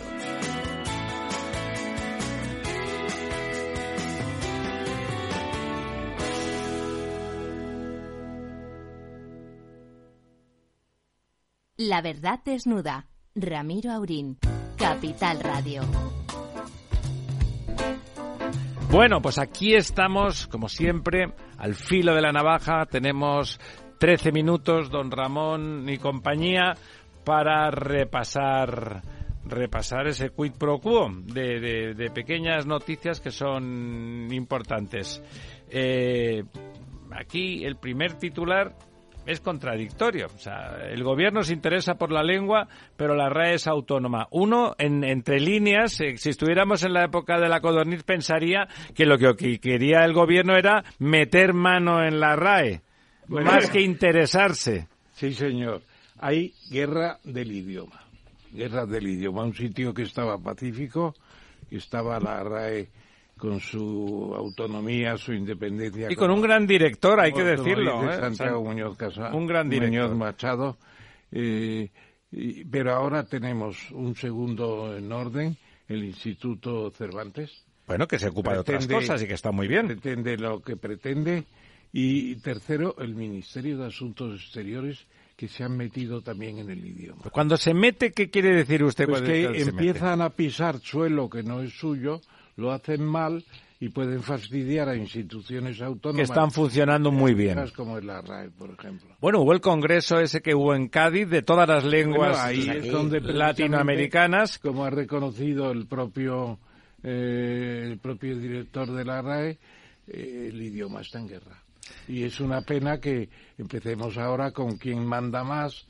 Si manda más el señor eh, presidente del Luis García Montero, pues que tiene una fuerza increíble con el Instituto Cervantes. Que tendría que dedicarse a otra cosa, que es a enseñar el español en el extranjero, ¿no? Naturalmente, Que tiene una función y me parece loable, ¿no? Sí, sí, pero es que aquí, sí, es que aquí en Cádiz ha ido Calviño, esto, Lavares y... Álvarez. Álvarez y, y otra, y otra ministra, tres ministros. Tres ministros a tomar. Tres ¿Tú estuviste. Adam, me, que me decías? Sí, en- porque en estuvimos Cádiz? con, eh, estuvimos con La vida perra de Juanita Narboni, con la adaptación de, Manu- de Manuel Gutiérrez Aragón.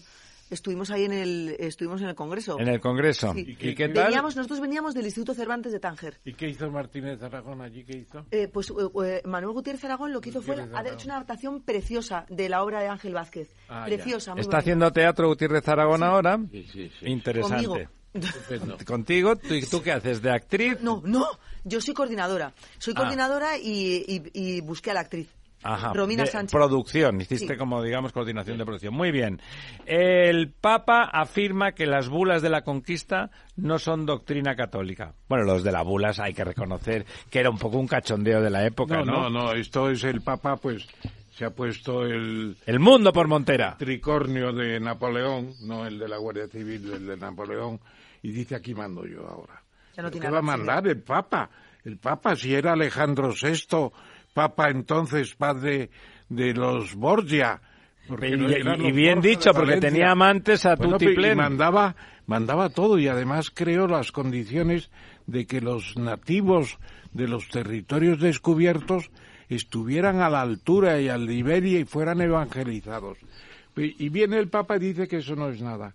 Que aquello Era fue- un papa casero, porque era valenciano. no, hombre, hombre, yo creo que Francisco tiene ideas buenas a veces, pero otras las tiene fatal. Sí, más que nada que lo de meterse con la historia no viene al Y caso. además ¿no? reconstruir 500 años el después. Tratado de Tordesillas y lo que se hizo a partir de entonces no tiene sentido ya. Se hizo y se hizo. Y ya está, además no hay quien lo cambie, ¿no? Bueno, pero ahora hay mucha gente que aplaudirá, que diga que, que eran malos y que, bueno, todas esas cosas que dicen de lo que hacía la gente de otro tiempo que era de otra Yo siempre manera. pienso que si dicen que éramos malos, que vean lo que hizo Leopoldo II con el Congo y, y los magníficos pigmeos que tenían en los zoológicos belgas. Entonces luego ya sí se les quita la... No, pero si es que ni Leopoldo era del siglo XIX. ¿Eh? Cosa, estamos hablando del siglo XV y XVI nosotros. Claro. Pero además, ¿esto qué, qué significa lo de las bulas? Yo, yo esto no lo entiendo. Pues nada, que, que, que entonces ya... quitar la responsabilidad. Pero que ya no valen entonces, y ya son pecadores, Ya hay, que, hay que sumarlos. Los van, ¿qué a quitar, los van a quitar del cielo y los van a bajar al infierno. No, eso no, y a lo mejor en algún, en algún, porque algunos de estos hombres fueron ilustres, en alguna catedral o en algo habrá que sumarlos, ¿no? No, lo que, pero tiene razón Lorenzo, porque imagínese, desde el punto de vista más teológico, pues figura que algunos de estos, gracias a las bulas, estarán en el cielo, a la diestra del Padre. Y ahora, si una vez, una vez que les quiten eso como no, como no legal, los tendrán que bajar en ascensor para abajo con don Lucifer, o cómo es el asunto. Claro, es que el asunto es un poco de cachondeo, Sí, por sí. parte de don Francisco. Es que desde que la Iglesia ha perdido la infalibilidad, cuando el Papa... Con no habla- decir tonterías es suficiente, ex ¿eh? Porque ya no ejercita el poder ex cátedra para declarar infaliblemente. El Papa está diciendo unas merluzadas a veces impropias de su nivel. Oxígeno inmigrante para revivir los pueblos. Pues nada, que han venido los Eh, venezolanos. En los pueblos, las ciudades y todo, porque aquí no pare ni Dios. los hermanos foráneos y están ocupando los pueblos abandonados con éxito. Es Bueno. una gran idea y un gran proyecto. En Palencia hay... Todavía no tenemos, pero tenemos un austriaco que además eh, está buenísimo y que montó y que montó un centro maravilloso eh, que no ocupa pueblos, pero hay algunas palentinas dispuestas a ser ocupadas. Porque aquí Cosemasto ya, ya tiene el corazón pillado, pero, pero el sitio es recomendable. Además funciona, llevan 20 años y por primera vez en 20 años les han concedido agua del canal. Cuando dices que funcionan, te refieres al austríaco, la empresa que ha Todo montado. junto, todo junto. Pero la cuestión es que 22 años para darles agua del canal, o sea, y estamos hablando de una empresa que lleva 22 años funcionando. ¿eh? Qué barbaridad. O sea, Qué tristeza, qué torpes somos, ¿no? Bueno, hablábamos antes de Ferrovial brevemente, que, que nos dice que del Pino, don Rafael, Rafael hijo, resiste la presión de Calviño. ¿Usted cree, ah, una pregunta previa, ¿usted cree que Dania Calviño, que es una señora que básicamente se ha formado en la Unión Europea, que como usted sabe perfectamente que fue, estuvo en su tribunal, es técnica comercial del Estado, o sea que tiene los fundamentos para, para no decir chorradas, está a favor de esas presiones de tipo africano a la que se someten a Ferrovial? En la mitología de la de la Moncloa, que se ha formado el síndrome de la Moncloa, que adquirió primero el presidente y ha contagiado a todo su ministerio. Pues piensan que lo están haciendo muy bien, pero llega a Segovia y le abuchea a todo el mundo. ¿Por qué en Segovia le tienen que abuchear al presidente del gobierno? Y llega al, al teatro no sé qué en Madrid y le abuchea a todo el mundo. Bueno, pues es una cosa preocupante. Claro, entonces yo creo que es el Hombre, y a mí síntoma- me preocuparía de que estuvieran contentos los españoles. Piensa, Nadia piensa que está ante el Santísimo cuando habla con Sánchez. ¿Y usted cree que lo piensa? ¿No era una chica Yo- yo creo inteligente? que sí. Lo decía también una señora que se llamaba, no sé cómo, ministra de Industria, de, de Zapatero, de Rodríguez Zapatero, y decía, cuando tenemos un problema, llega Rodríguez Zapatero y lo resuelve todo. Qué bonito. La teología del Consejo Como diríamos en Barcelona, qué macu. que se mantiene, se mantiene la admiración por el presidente del gobierno como si fuera infalible y no es infalible. Bueno, o sea, es más, no han sacado ni buenas notas de pequeño, don Ramón. Yo sé que soy un antiguo, pero a mí lo de las buenas notas me parece una doctoral- costumbre saludable. La tesis doctoral estuvo bajo revisión. Y eso lo decía precisamente Sánchez Dragó, decía, por favor, en la escuela no debe haber democracia, sino, sino una autoridad ejercida del profesor al alumno para Claro. destacar la excelencia que dé lo mejor de sí mismo. Eh, por cierto, el, antes en, lo de Del Pino y Calviño, en la asamblea, ha habido ya la asamblea de, de accionistas, ¿no? ¿Cómo ha acabado? mañana, de mañana, es. yo creo que es mañana. Pero el principal accionista, que es el Fondo Noruego, finalmente ya se ha vota a favor. a favor del Hombre, nos ha fastidiado. Seguro que ha sido uno de los promotores, ¿no? No, pero inicialmente eh, declaró que iba a que- estar, o que estaba el tema en duda o que Que podría era votar medio pensionista, como Era decía medio Ramón pensionista. antes. Y han amenazado con hacerle tributar unas plusvalías a Ferrovial. Sí, sí, por Están- supuesto. Se llama chantaje. Esa es una figura que está, que existe en derecho y se llama chantaje. Hay películas, hay muchas películas, y los que hacen chantaje son los malos y los que lo sufren los tontos o los buenos, depende de la situación. No lo digo porque al final parece que lo normal es lo otro, coger la pistola y decir, ¿dónde vas? ¿Dónde vas? Coño, me quería ir yo de aquí. No te, tú no te levantas de la mesa hasta que pierdas. Vale. A mandar. Eh, ¿Cuál es la buena noticia? Bueno, Últimamente, en lugar de buenas noticias, me trae usted sarcasmos. Me pregunta. ¿es buena noticia? Estados Unidos encarga a TIPSA, Pablo Bueno y compañía, su ciudad militar en Arabia por 12.000 millones. ¿Y por qué va a ser mala noticia? Bueno, hombre, significa que Estados Unidos se establece definitivamente en Arabia. Porque una ciudad militar de 12.000 millones. Por si hay que repartir. Pero fíjate, Hombre, pues que Estados Unidos esté también. Don Ramón, fíjese que yo leyendo la noticia que pensaba eso mismo y me sorprendía por el giro que ha dado en los últimos años Arabia Saudí, mm, mm, me A da que no es así. Me da que es que Arabia Saudí ha encargado el contrato a Estados Unidos para que le diseñe la ciudad y Estados Unidos, pero es una ciudad, es una ciudad militar para los militares saudíes, para el ejército saudí. Que son Y- todos bengalíes. Y, los sol- y, y el ejército americano contrata el project management eh, a, TIPSA. A nuestro amigo 290.000. Pablo Bueno. Qué bueno, Pablo. Pablo Bueno, Que sí, viniste. pero yo lo que me pregunto es que va a hacer el project manager, lo van a hacer. Lo va a hacer TIPSA. Pero digamos que es el ejército americano, por su experiencia, porque Sí, es que le una base el para tema expertise, logístico, el expertise. que sabe hacen- perfectamente Bueno, es lo que me que la parece- tecnología saudí en temas de armamento está muy por debajo de Estados Unidos y que lo que Bueno, va pero la ciudad no es son una- armas, ¿eh? Es, Es- un punto de los Estados Unidos disfrazado de árabes. Con... No lo sé, porque ya digo que últimamente no, no están las relaciones tan, No, tan no están muy cariñosas. Este desde Sí, que pero ellos saben con quién se desde juegan. que hizo Gazpacho con el periodista aquel en Estambul, pues la cosa no se percibe así como tan bien, ¿no?